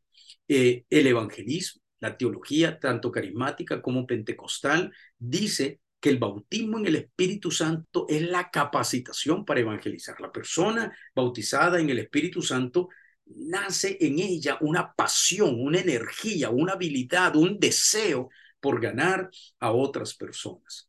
También hay una concientización de la maldad y por eso el énfasis en la sanidad interior y la liberación, en los dones del Espíritu, como les acabo de decir, la expectativa escatológica, el retorno de Cristo, que no solamente es inminente, pero es inmediato. Y finalmente, el poder espiritual, que esas, esa capacidad que resulta de ser bautizado en el Espíritu para un testimonio eficaz en el ejercicio de los dones y especialmente en la guerra espiritual. No obstante, como les dije, la diferencia entre pentecostales y carismáticos tiene que ver con el hablar en lenguas como evidencia física inicial. Em, eh, la experiencia del bautismo en el Espíritu es netamente transformadora y para evitar controversias, eh, los carismáticos le llaman un renuevo. Por eso es que también este movimiento fue llamado la renovación carismática, y muy especial dentro de la Iglesia Católica Romana. Pero a pesar de todos los diferentes calificativos que se le puedan dar, el bautismo en el Espíritu Santo es visto como un refresco, como una revitalización para la vida cristiana y como una valorización de los dones del Espíritu Santo. Sí es cierto, hay un énfasis especial en hablar en lenguas, tanto que la gente habla del el movimiento de hablar en lenguas. Le dicen, por ejemplo, a los carismáticos, ¿verdad? Lo dice Pablo Deiros. De allí la, la importancia también muy, muy sobre el orar por sanidad de los enfermos. Son como que los dones o lo que más se mueve en todo esto. Bueno, me disculpan el tiempo, eh, nos hemos pasado, y era bastante que hablar. Así que si tienen algunas preguntas, el, el, pastor Jorge Valles tenía eh, alguna pregunta allí, vamos a ver si podemos responderle. Diga, pastor. Muy bien, gracias. Este, quiero hacerle dos preguntitas. Eh, ¿Hubo algún, eh, en el siglo XVI, Martín Lutero y Juan Calvino, los remonstrantes, este, anabaptistas, ¿hubo allí algún, algún avivamiento? O, Juan, o Martín Lutero habló en lenguas, o Juan Calvino, o por lo menos se aprobaban los dones, Sí. esa es una, si hubo en el siglo XVI. Y luego la otra pregunta es, usted, eh, que dentro del catolicismo romano, ¿verdad? Existió un, derramamiento. Eh, la pregunta es si por, por parte de si es si fue genuino, ¿verdad? O fue algún eh, emocionalismo o alguna copia de, del verdadero avivamiento histórico. Sí.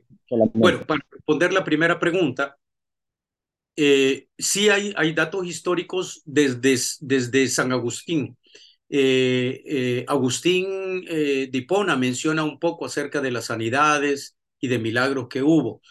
Que Martín Lutero haya hablado en lenguas, no, él, él es un poquito más cesacionista, pero Lutero nunca negó los, eh, que hubiera sanidades y que hubiera milagros y todo eso. Ahora, no se sabe de Calvino, por lo menos no hay nada, no he podido encontrar en toda la literatura de Calvino o de ninguno de los otros, ¿verdad? De, Arminio, eh, porque la parte histórica del cristianismo se enfoca más en la, en la cuestión de la teología, del desarrollo teológico, más que en todo este, este asunto.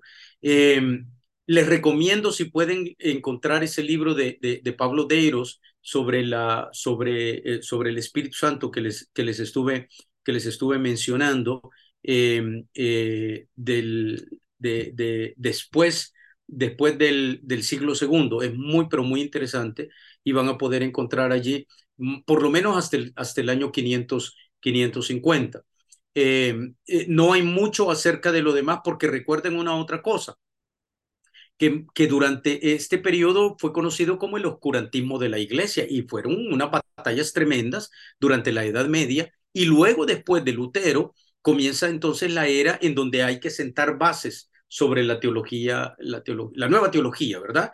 Eh, reformada de aquella época, que es lo que hace Calvino. Y poco más adelante, ya para el siglo XVII, comienza a surgir la, ilustración, que entonces ahora sí se volvió todo un poco más intelectual a pesar de eso, eh, sí tenemos nosotros estos vislumbres eh, por, por este, eh, Juan Wesley, los hermanos Wesley, ¿verdad? Con esa llenura del espíritu. Jorge Whitfield en el primer, el, primer avivamiento, Wesley, Whitfield, Jonathan Edwards, tremendamente, un, predicador presbiteriano educado en Yale, que él reconoce también esta, esta unción especial del Espíritu Santo, eh, de L. Moody, eh, Carlos Spurgeon, más adelante, ¿verdad? Que fueron, fueron utilizados muy, pero muy poderosamente. Entonces, para responder a esa, a esa pregunta. La segunda pregunta, em, eh, recuérdeme un poquito de la segunda pregunta, ¿cómo es que era, cómo es que era la segunda pregunta? Sí, dentro del, dentro del catolicismo romano. Ah, del catolicismo romano. Sí, Mire, durante, durante el derramamiento este del movimiento carismático, sí, durante el movimiento carismático de los años 40, 50, especialmente por los años 60 más o menos, eh, la gente se comenzó a dar cuenta. Entonces, eh, comienzan a venir. En la iglesia episcopal es, muy, pero muy similar, idéntica a la iglesia católica romana, idéntica. Lo que no tienen son santos, pero de ahí que los pastores se pueden casar, pero la teología es muy similar. Entonces comenzaron a venir presbiterianos, bautistas, metodistas, católicos, a ver qué es lo que estaba pasando. Y la gente comenzó a experimentarlo. Entonces, sí hubo un, una, primero la experiencia con Jesucristo, que eso es lo primero que sucede con todas estas denominaciones tradicionales. Y reciben entonces el Espíritu Santo. Y originalmente, el movimiento carismático católico comienza a difundirse eh, por los años 60 más o menos, y lo que pasa es que se estaba convirtiendo casi en un movimiento evangélico dentro de la Iglesia Católica Romana. Tanto así de que eran rechazados, los, los sacerdotes católicos eh, eh, eran rechazados, los miraban de menos, la gente también, lo comienzan a ver casi, como decían ellos, los hermanos separados. Y entonces surge por finales de esa época en Brasil eh, la teología de la liberación, que surge también con un sacerdote católico, y entonces le comienzan a poner un poco más de énfasis debido a los movimientos sociales que se están dando tanto en Sudamérica como Centroamérica, ¿verdad? Y se le pone más énfasis a eso para tratar de opacarlo. Estaban compitiendo, pero no. El movimiento católico, eh, carismático católico, al principio sí fue un movimiento evangélico dentro de la Iglesia Católica Romana. Yo creo que más adelante la Iglesia Católica lo que hizo fue abrigarlo para que esta gente no dejara las, las filas del catolicismo romano. Y entonces lo comenzaron a, hacer más católico que carismático. Entonces ahora hay muchos sacerdotes que dirigen que ya no, ya no hablan en lenguas, ya no son bautizados en el Espíritu Santo, pero siguen manteniendo eso. Entonces, sí es un movimiento eh, evangélico. Eh, yo no creo que sea una copia en, en, eh, en, en particular acerca de eso. Bueno, eh, Rudy Aguilar tiene una otra pregunta. Quizás vamos a hacer una tal vez, si hay otra más, si no, paramos allí porque ya se nos fue el tiempo. No quiero abusar de su tiempo. Sí, diga, eh, Rudy.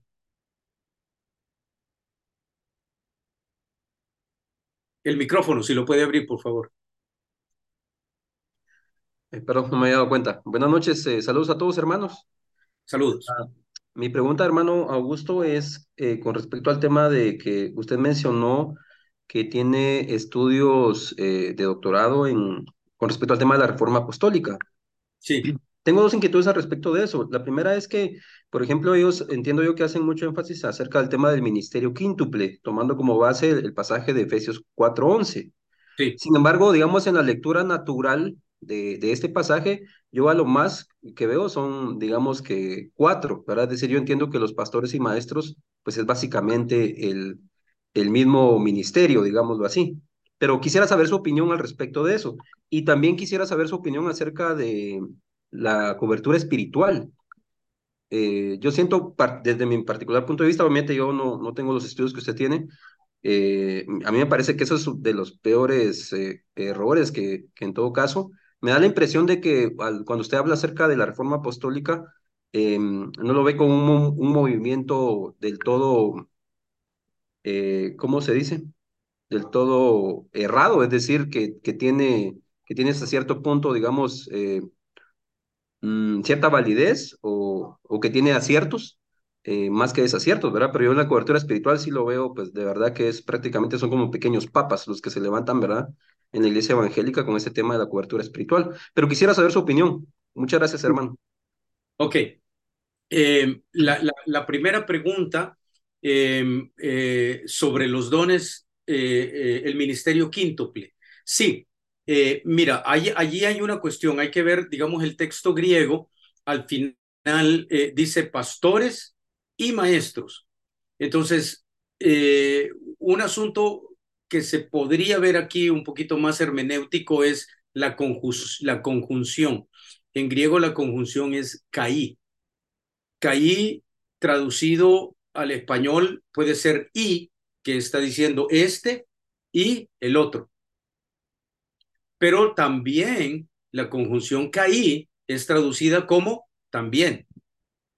O sea, no solamente es una Y, sino también. Entonces puede ser puede ser apóstoles, eh, eh, profetas, evangelistas, pastores, también maestros. Entonces, esa es una cuestión de quién está traduciendo y qué es lo que está viendo. Ahora, lo que sucede, eh, para explicarte un poquito, el asunto es cómo saber si un pastor es pastor o si es maestro. ¿Cómo puedo saber eso yo? Por ejemplo, creo que en Timoteo el apóstol Pablo le habla acerca de a Timoteo precisamente que tiene que enseñar, ¿verdad? De hecho, la labor, digamos, del pastor como tal es eh, eh, cuidar, pero es por medio precisamente de la enseñanza. Ok, aquí es donde está la cuestión de la tradición. La tradición nos enseña que el pastor debe de cuidar por medio de la enseñanza. Pero ahora la pregunta es, ¿puede un pastor hacer discípulos, como dice la Gran Comisión, predicando desde el púlpito a 500 personas? ¿Puede saber un pastor cómo está la condición de 200 personas? Está bastante complicado, ¿verdad? Entonces, esa es, la tradición nos enseña a pastorear desde el púlpito. ¿Por qué? Porque la tradición nos ha enseñado a nosotros que con la educación cambiamos a la gente. Y por eso es que hay que enseñar desde el púlpito. Entonces, pero ¿quién es y cuál es la enseñanza de la palabra? Lo que escuchamos en cada reunión, ¿es enseñanza o es un sermón? Mucha gente dice, voy a compartir una enseñanza, pero no está enseñando. No trae una disertación adecuada, eh, sustanciosa de la palabra del Señor. Viene a predicar. Eso es lo que estamos escuchando en muchos de los, de los púlpitos hoy día. Ahora, ¿qué es lo que sucede? Es que estos dones, estos cinco dones son para dirigir la iglesia. Se les llama dones de gobierno. Entonces, ¿cómo va a funcionar cada uno de ellos? Bien fácil. Nosotros escuchamos eh, que hay pastores y maestros. Entonces, lo más común que a veces se puede encontrar es lo que tú dices, un pastor en la iglesia que es maestro también y alimenta las ovejas. Pero no sé si se han dado cuenta de que a veces hay pastores que sus mensajes de los domingos son bien evangelísticos y solo enfocados a ganar gente. Ese es un pastor evangelista. ¿Cierto? Habrán escuchado ustedes de que hay pastores que su mensaje es bien exhortativo, no para regañar, pero avivan a la gente y, no es solo una enseñanza, pero viene esa pasión. Ese es un pastor profeta. Y habrán otros que son pastores que, como les dije, otros pastores vienen a pedirle consejo, no porque su iglesia sea más grande, tienen una gran confianza y le vienen a pedir consejo, dirección, asesorame en esto, eh, y a pedirle oración y ministración. Ese es un pastor apóstol. Entonces, ¿qué quiero decir con eso? Es una persona que está en un pastorado, ¿verdad? En una iglesia, pero en realidad es un apóstol. O es una persona que está en un pastorado ejerciendo el ministerio evangelístico. Es una persona que es un pastor y está en un pastorado de una iglesia y ejerce un ministerio profético que a veces es para exhortar a la gente y otras veces es esta iglesia que está involucrándose en cuestiones de justicia social, de asistencia social, de hacer un impacto en la comunidad. Este es un pastor que es profeta.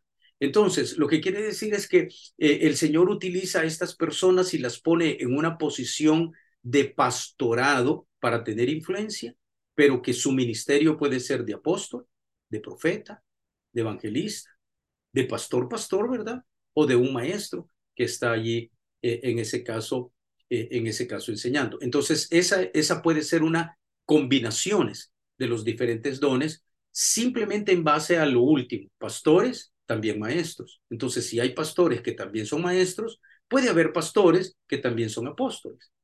Ahora, el otro lado, la cobertura espiritual. Eh, hay denominaciones hoy día pero ¿cuál es la, cobertura que la denominación le provee a los pastores? Es más que todo eh, legal. Esa es toda la cobertura que hay, legal. Pero ¿será que los pastores no necesitan más que alguien ore por ellos? ¿Será que los pastores no necesitan consejo? ¿Será que los pastores ya no necesitan dirección de parte de alguien? ¿Será que los pastores ya no se necesitan sujetar a nadie porque ya son pastores. Ya no deben de ser discípulos porque ya son pastores. ¿Cómo respondemos a todo ese tipo de preguntas que surgen? Entonces, viene la necesidad de que alguien pastoree a quien se deja pastorear. Pastores que se dejen pastorear. Entonces, la gente busca en ese sentido más que una cobertura eh, jurídica o legal, ¿verdad? yo necesito a alguien que ore por mí, alguien que ministre mi corazón, alguien que conozca, alguien a quien yo le dé cuentas, pues. Porque a veces la denominación ni cuentas le pide a uno. Entonces, muchos pastores se han visto en esa necesidad y recurren a otros pastores. Y tal vez no son pastores de iglesias enormes, ¿verdad? Tal vez son pastores de iglesias pequeñas, pero los empiezan a buscar. Y estos pastores comienzan a asesorarlos, a ministrarles, a, apoyarlos, a pedirles cuenta. Y la gente quiere. O sea, estos pastores entienden, porque yo soy pastor, no, entiendo que yo sigo siendo discípulo y necesito que alguien me siga discipulando. Entonces, esa es la razón más específica. Ahora, lo que tú decías, esos pequeños papas, eso no es un problema de, del ministerio apostólico bíblico. Ese es un problema del ser humano. Ese es el problema de estos que yo mencionaba, que solo porque ya tienen una iglesia de 500 personas o de mil, ¿verdad? Porque a veces nomás pasa de mil y ahora es apóstol. Y entonces lo que hace es que comienza ahora a, manipular a la gente, a pedirles que le den dinero. Por ejemplo, mira, te voy a enseñar quién es un pastor, un apóstol genuino. Un apóstol genuino no forma una denominación, se le llama red apostólica, porque los pastores no dejan su denominación, sino que están bajo este cuidado y liderazgo. ¿Cómo sabes tú de que ese apóstol no es genuino? Cuando ese apóstol de repente te dice a ti, este, sí, hermano, yo lo puedo asesorar a usted, pero usted tiene que dejar su denominación y venirse conmigo. Entonces eso va a implicar, yo te voy a ordenar a ti y vas a tener que entregar aquí tus finanzas. Y yo voy a poder decirte lo que tienes que hacer.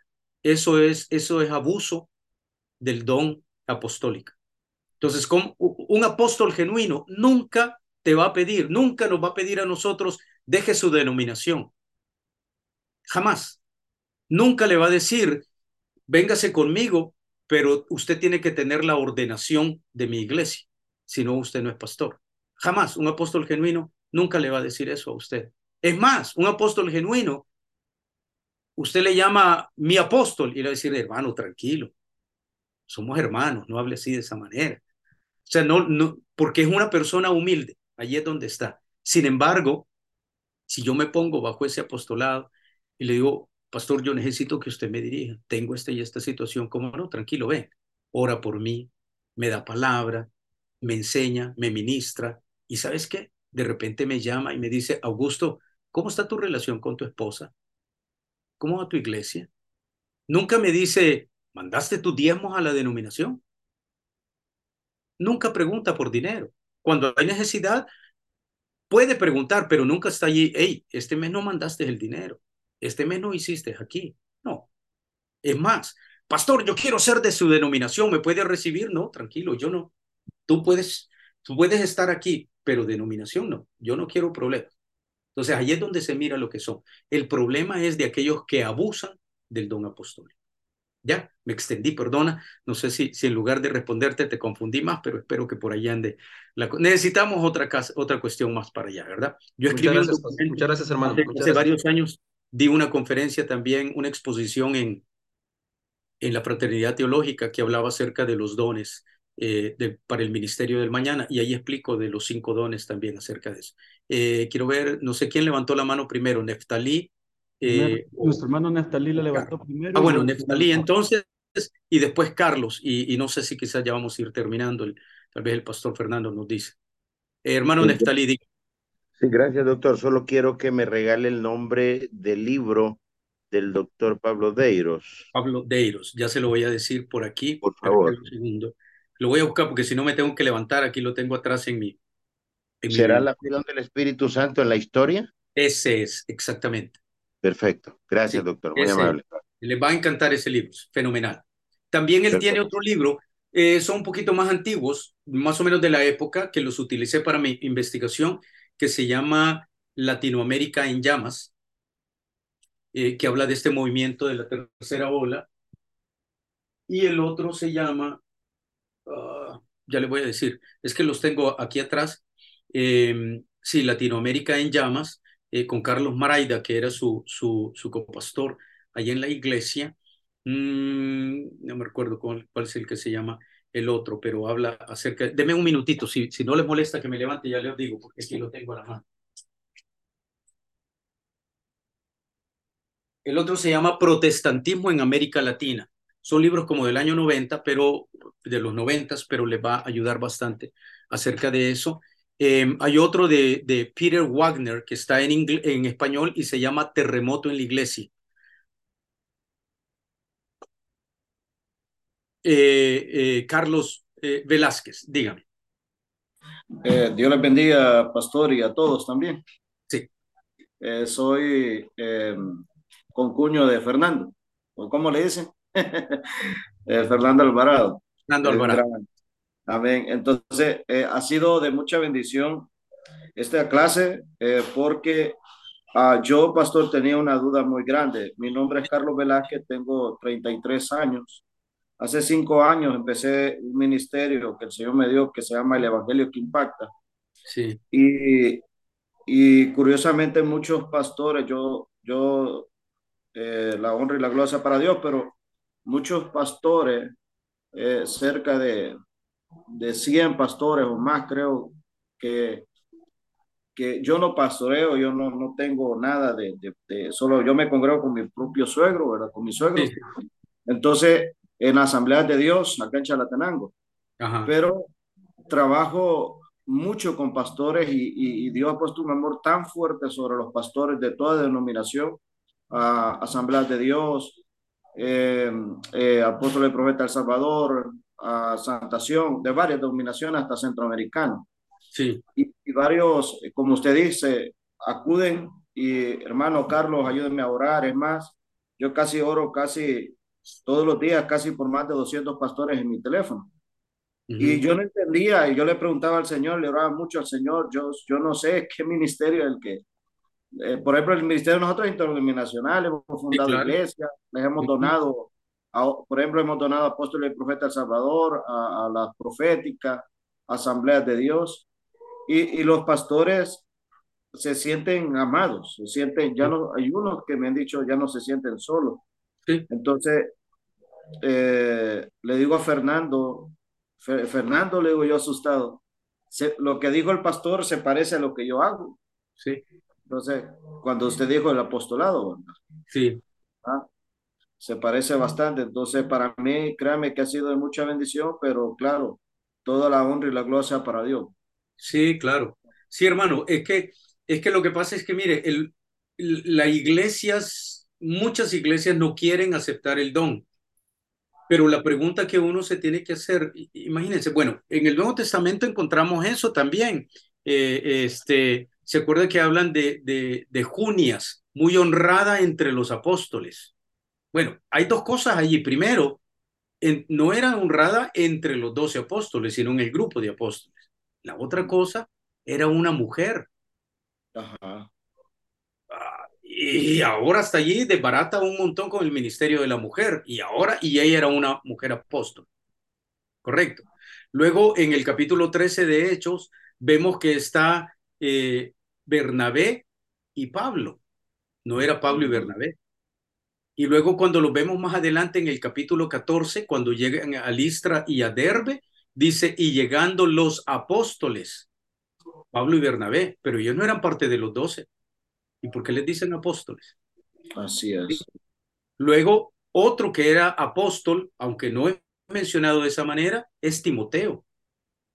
Timoteo fue enviado con un ministerio apostólico a Éfeso para corregir lo que estaba errado. ¿En quiénes? En los líderes de las iglesias de aquel lugar. Él fue el apóstol a, este lugar en Éfeso también. Entonces hay que ir viendo todo ese tipo de de asuntos, ¿verdad? Entonces, ¿cómo uno reconoce los dones? Hay que practicarlos. Y como uno lo va viendo, la gente está buscándolo. Ahí es como la gente apoya y reconoce el don, el don también. Eh, hay, hay pocos libros, bueno, yo no estoy, es que miren, como yo estudié inglés, la mayoría de libros que tengo es en inglés, pero de pronto voy a buscar a ver si hay algo en español y poder compartirles algo que esté, que esté por allí o le paso quizás al, hermano eh, Fernando ese documento que yo escribí eh, sobre, sobre el Ministerio del Mañana. Hace bastante tiempo lo escribí, ni, ni lo he publicado, se los podría pasar para que lo lean y estudien allí algo más detenidamente de estos ministerios. Eh, Ángelo, Ángelo Cerón dice, ¿verdad? tiene la manita levantada, y Jeremías Herrera. Ah, ¿Me escucha, Pastor? Sí, claro, sí. Amén. Bueno, primero que todo, buenas noches a todos desde acá de Chile. Un abrazo, bendiciones a todos los que han podido estar participando en esta clase introductoria. Eh, pastor, mire, yo vengo saliendo eh, del calvinismo. Eh, entiendo bastante de este, este, tipo de doctrina, del cesasonismo. Pero aquí hay muchos hermanos que tal vez no han conocido bien cómo todas las áreas que usted, por ejemplo, desarrolló, los cesasonistas, el especiacionista parcial. yo quisiera preguntarle a usted, pastor, ¿cómo podríamos, o usted bajo su experiencia, catalogar por ejemplo, cada aspecto del cesasonismo, ¿cierto? ¿A qué denominación cada una de ellas más o menos se, son más, se aferran más? Por ejemplo, yo tengo entendido que el cesasonismo eh, se aferra mucho a lo que es la parte presbiteriana. No sé si usted podría más o menos enseñarnos a todos qué iglesia trae, o sea, qué tradición de iglesia, qué denominación eh, se afilia más a una de las posturas que usted eh, pudo desarrollar en, en, esta noche. Eso es. Sí.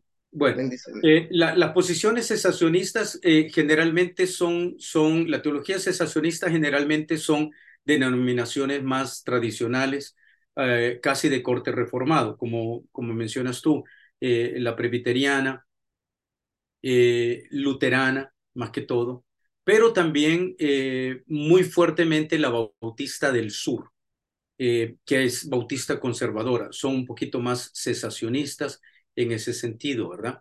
Eh, por ejemplo, el Seminario Teológico Dallas, eh, eh, en Dallas, Texas, es un seminario que enseña el cesacionismo. Este, em, em, John MacArthur es de esa línea, el pastor de esta iglesia allí en, en, Panorama City, en California, este, es, él es cesacionista, él es tremendamente en ese sentido y hasta incluso utiliza una mala hermenéutica de parte de su punto de vista para criticar eh, los dones del Espíritu, ¿verdad? Eh, entonces son más o menos ese tipo de, tradiciones. Las tradiciones que tienen sus raíces en, en una tradición bautista del sur, eh, quizás para acá, para Latinoamérica, sería más o menos así en ese estilo, denominaciones que tienen sus raíces en, esa, en, esa, en ese sentido. Eh, podría ser. Em, bueno, las, las neutrales van a venir casi en la misma área, pero, pero tal vez podrían entrar como metodistas, em, porque hay muchos que están como fríos, ¿verdad?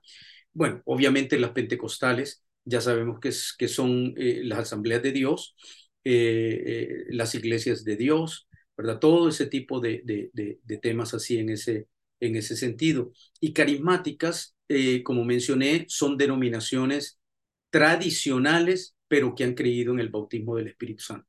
De hecho, muchas de estas iglesias eh, ya no utilizan el título, ¿verdad? Iglesia bautista o iglesia presbiteriana, sino que le ponen un otro nombre a la iglesia y son, y son movidas así en ese, en, ese sentido, ¿verdad?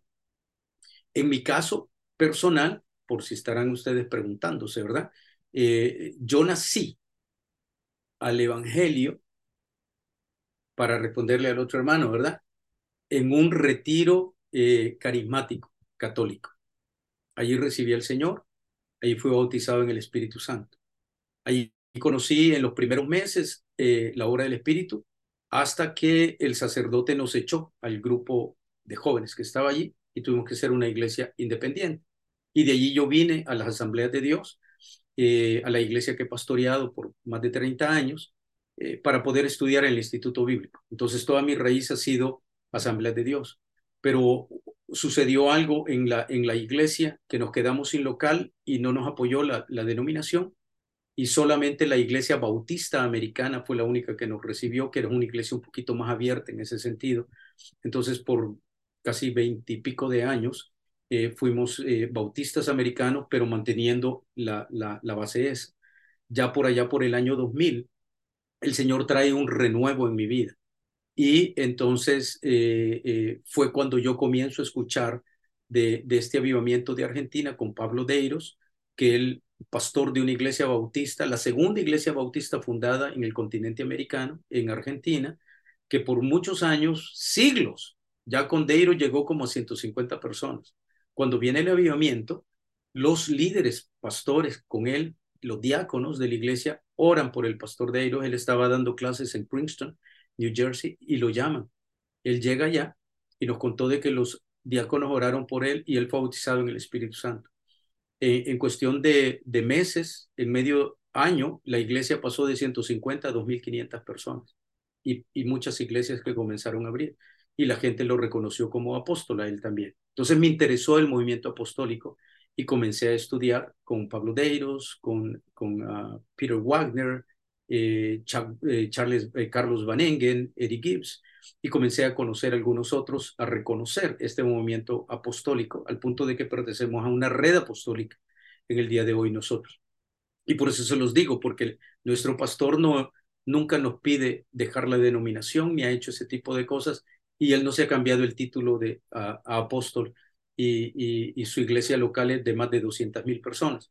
Y él pastorea en todo el mundo. O sea, yo, y lo estudié, estudié a varios otros pastores también que yo conocí en, en, en, diferentes lugares. Entonces, esas son otras, otras áreas también que están funcionando así de esa manera. Espero que le haya contestado rapidito, hermano Jeremías y Elton, y allí vamos a terminar porque creo que ya estamos abusando del tiempo. Dígame, hermano. Pues saludos pastores, saludos a todos los hermanos.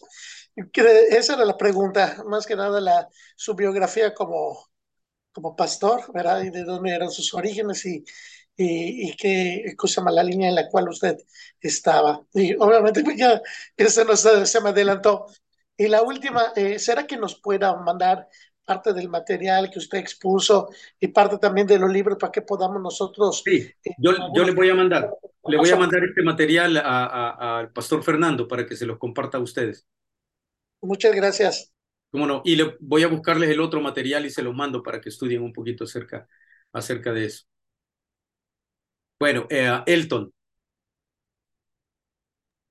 Buenas noches, le mando un fuerte abrazo a todos los que están conectados. Eh, nada más solo quiero preguntar el nombre de un libro que ha mentado anterior, y es que se llama El Espíritu Santo revelado a través de la Biblia, es de Styling Orton. Me gustaría nada más, solo, sí, nada más me gustaría solo escuchar que, qué me podría recomendar de ese libro y dónde pueden encontrar. Gracias. Mire, sí, no estoy seguro porque el libro ya es bastante, bastante viejo. Eh, tal vez lo puede encontrar en Amazon si es que, si es que está eh, en digital. Eh, no estoy muy seguro, es un libro bastante, bastante viejo, eh, sencillito, pero muy, pero muy poderoso, que le va a ayudar. Así se llama. era de editorial Vida, es muy posible que todavía, que todavía lo pueda encontrar y quizás lo pueda leer allí en forma, en forma digital. Doctor, perdone, ese lo acaban de subir al chat, así que ah. ya está en el chat. Ah, alguien Sí, el libro ya está en el chat, se puede ah, pasar a la computadora en el correo también. Ah, ok, perfecto. Entonces, para todos los del grupo dicen que está ahí en el chat. Gracias, gracias.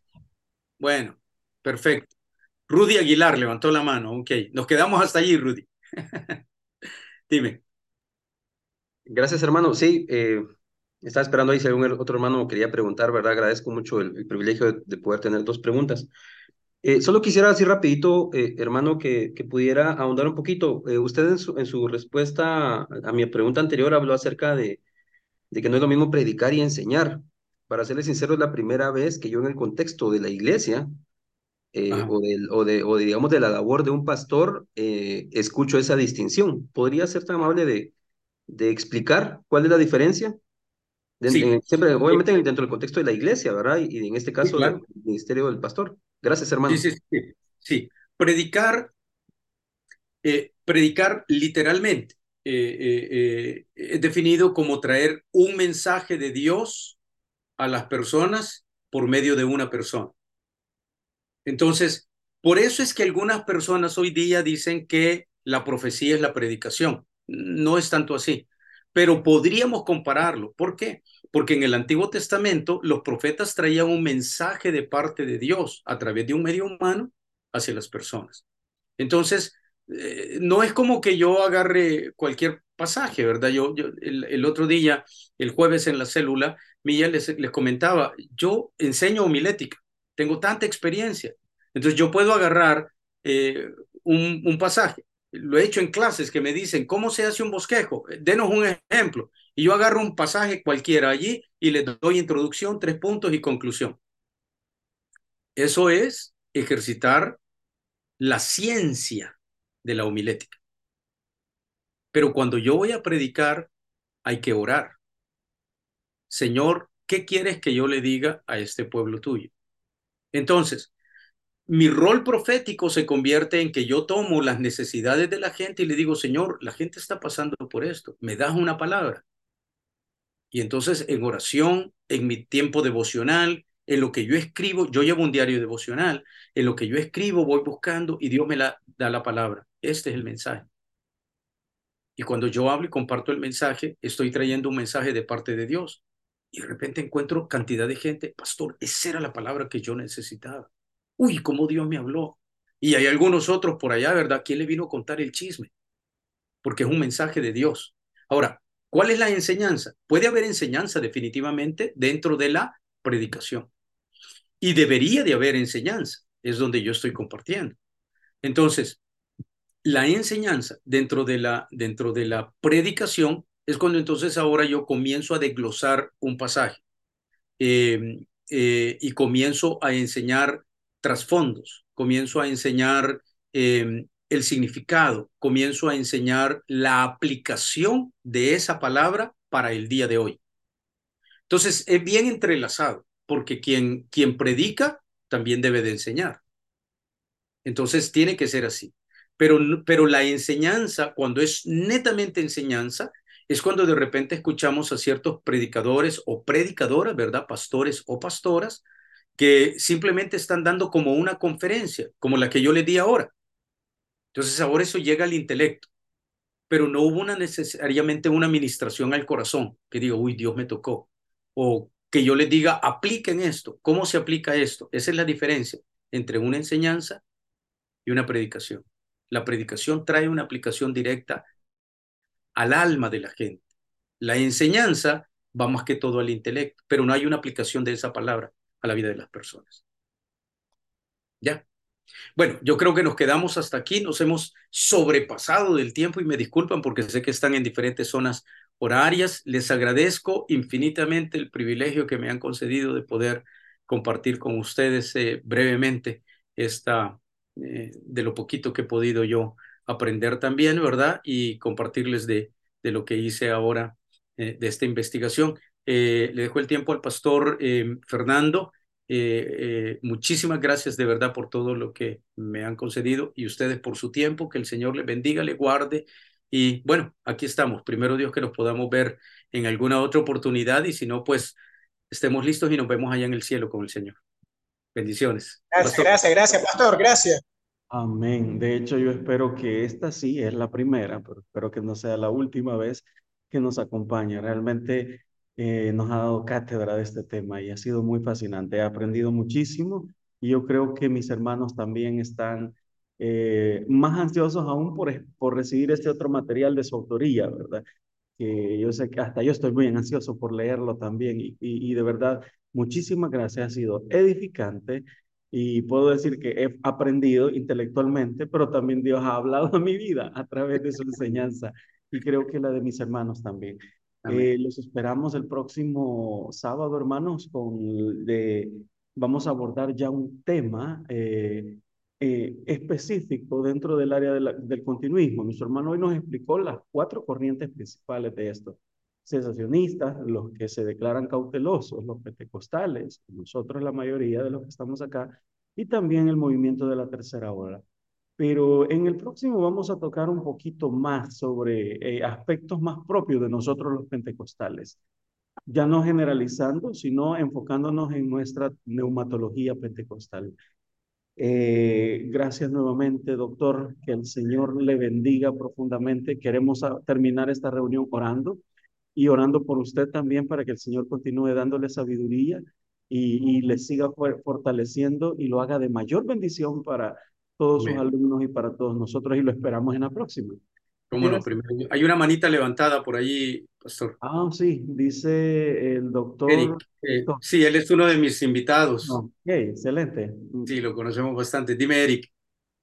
Eh, buenas noches, yo agradezco mucho la oportunidad, eh, Pastor Fernando, que nos da de poder estar. Yo estoy aquí en Guatemala.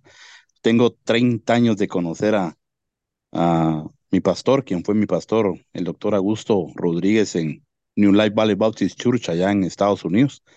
Eh, yo quisiera saber solamente eh, cómo le puedo hacer eh, aquí desde Guatemala para darle continuidad a, a sus estudios y poder ir creciendo cada día más en, en el conocimiento. no nacimos sabiendo todo, aprendemos todo de cada día de cada quien, pero sí me gustaría poder darle continuidad y poder saber cómo es que nos podemos adherir desde Guatemala para allá con ustedes y poder ser parte de, este proyecto solamente. Y saludo a mi, doctor y, gran amigo y hermano el Señor, doctor Augusto Rodríguez. Mira, un fuerte abrazo y, yo me acuerdo cuando me daba mis clases en, el seminario allá en, en el Instituto Bíblico de la Iglesia.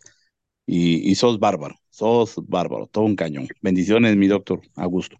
Amén. Gracias, Eric. Bueno, yo creo que con el doctor Augusto vamos a, mandarle la información con respecto a esto para que pueda acompañarnos. La verdad sería un privilegio tenerle también con nosotros en los próximos talleres. Eh, bien, vamos a concluir, como dije, con una oración y pues eh, nuevamente eh, vamos a darle el privilegio a nuestro hermano Rudy. Siempre la apertura voy a estar orando yo, pero quisiera que al finalizar también este eh, alguno de ustedes fuese participando. Hermano Rudy, nos despide en oración, por favor. Eh, gracias, gracias hermano. ¿Me escuchan? Sí. Gracias hermano por el privilegio. Eh, bueno, gracias te damos Padre Celestial por el privilegio que tú nos has dado de poder compartir eh, una vez más con este grupo de hermanos. De verdad que esto ha sido una gran bendición para mi vida y estoy seguro que que la iniciativa que nuestro hermano Pastor Fernando y, todos los, los hermanos que, que sin duda alguna durante muchos años se han esforzado por prepararse académicamente y tienen la buena intención de, de poder compartir sus conocimientos con nosotros, de verdad que son de gran, gran bendición para, para el pueblo del Señor. Eh, esta semana, Señor, yo reflexionaba acerca de, acerca de los dones que tú prometiste a, tu pueblo y sin duda alguna nosotros podemos, somos testigos hoy en día de, de esto, Señor. Ayúdanos, Padre, para que podamos tener la guía, la unción de tu Espíritu Santo, de tal manera que podamos caminar hacia adelante. Danos el corazón humilde y un corazón agradecido para que nosotros podamos caminar hacia adelante, buscando siempre el hacer tu voluntad, Señor, y siendo cuidadosos al respecto acerca de nuestras opiniones personales. Te alabamos, Señor, te exaltamos y te bendecimos. Te damos gracias por la enseñanza que recibimos el día, esta, hermosa noche. Y pues personalmente, Padre Celestial, yo clamo a ti por la bendición para todos y cada uno de los que están aquí. Sé que hay pastores aquí, sé que hay, hay hermanos que tienen ministerios. De verdad que es una gran bendición para, para nosotros, los más, más pequeñitos espiritualmente, el poder estar junto a ellos y poder compartir con ellos, aprender de ellos. Así que pues yo te doy las gracias, Señor, por, por este grupo, por la bendición de poder formar parte de esta actividad y de esta iniciativa. Te alabamos y te exaltamos en el nombre de nuestro Señor Jesucristo. Amén, amén y amén. Amén. Muchas gracias. Los esperamos el próximo sábado, siempre a la misma hora. Que el Señor les bendiga y muy buenas noches. Bendiciones, Pastor Augusto.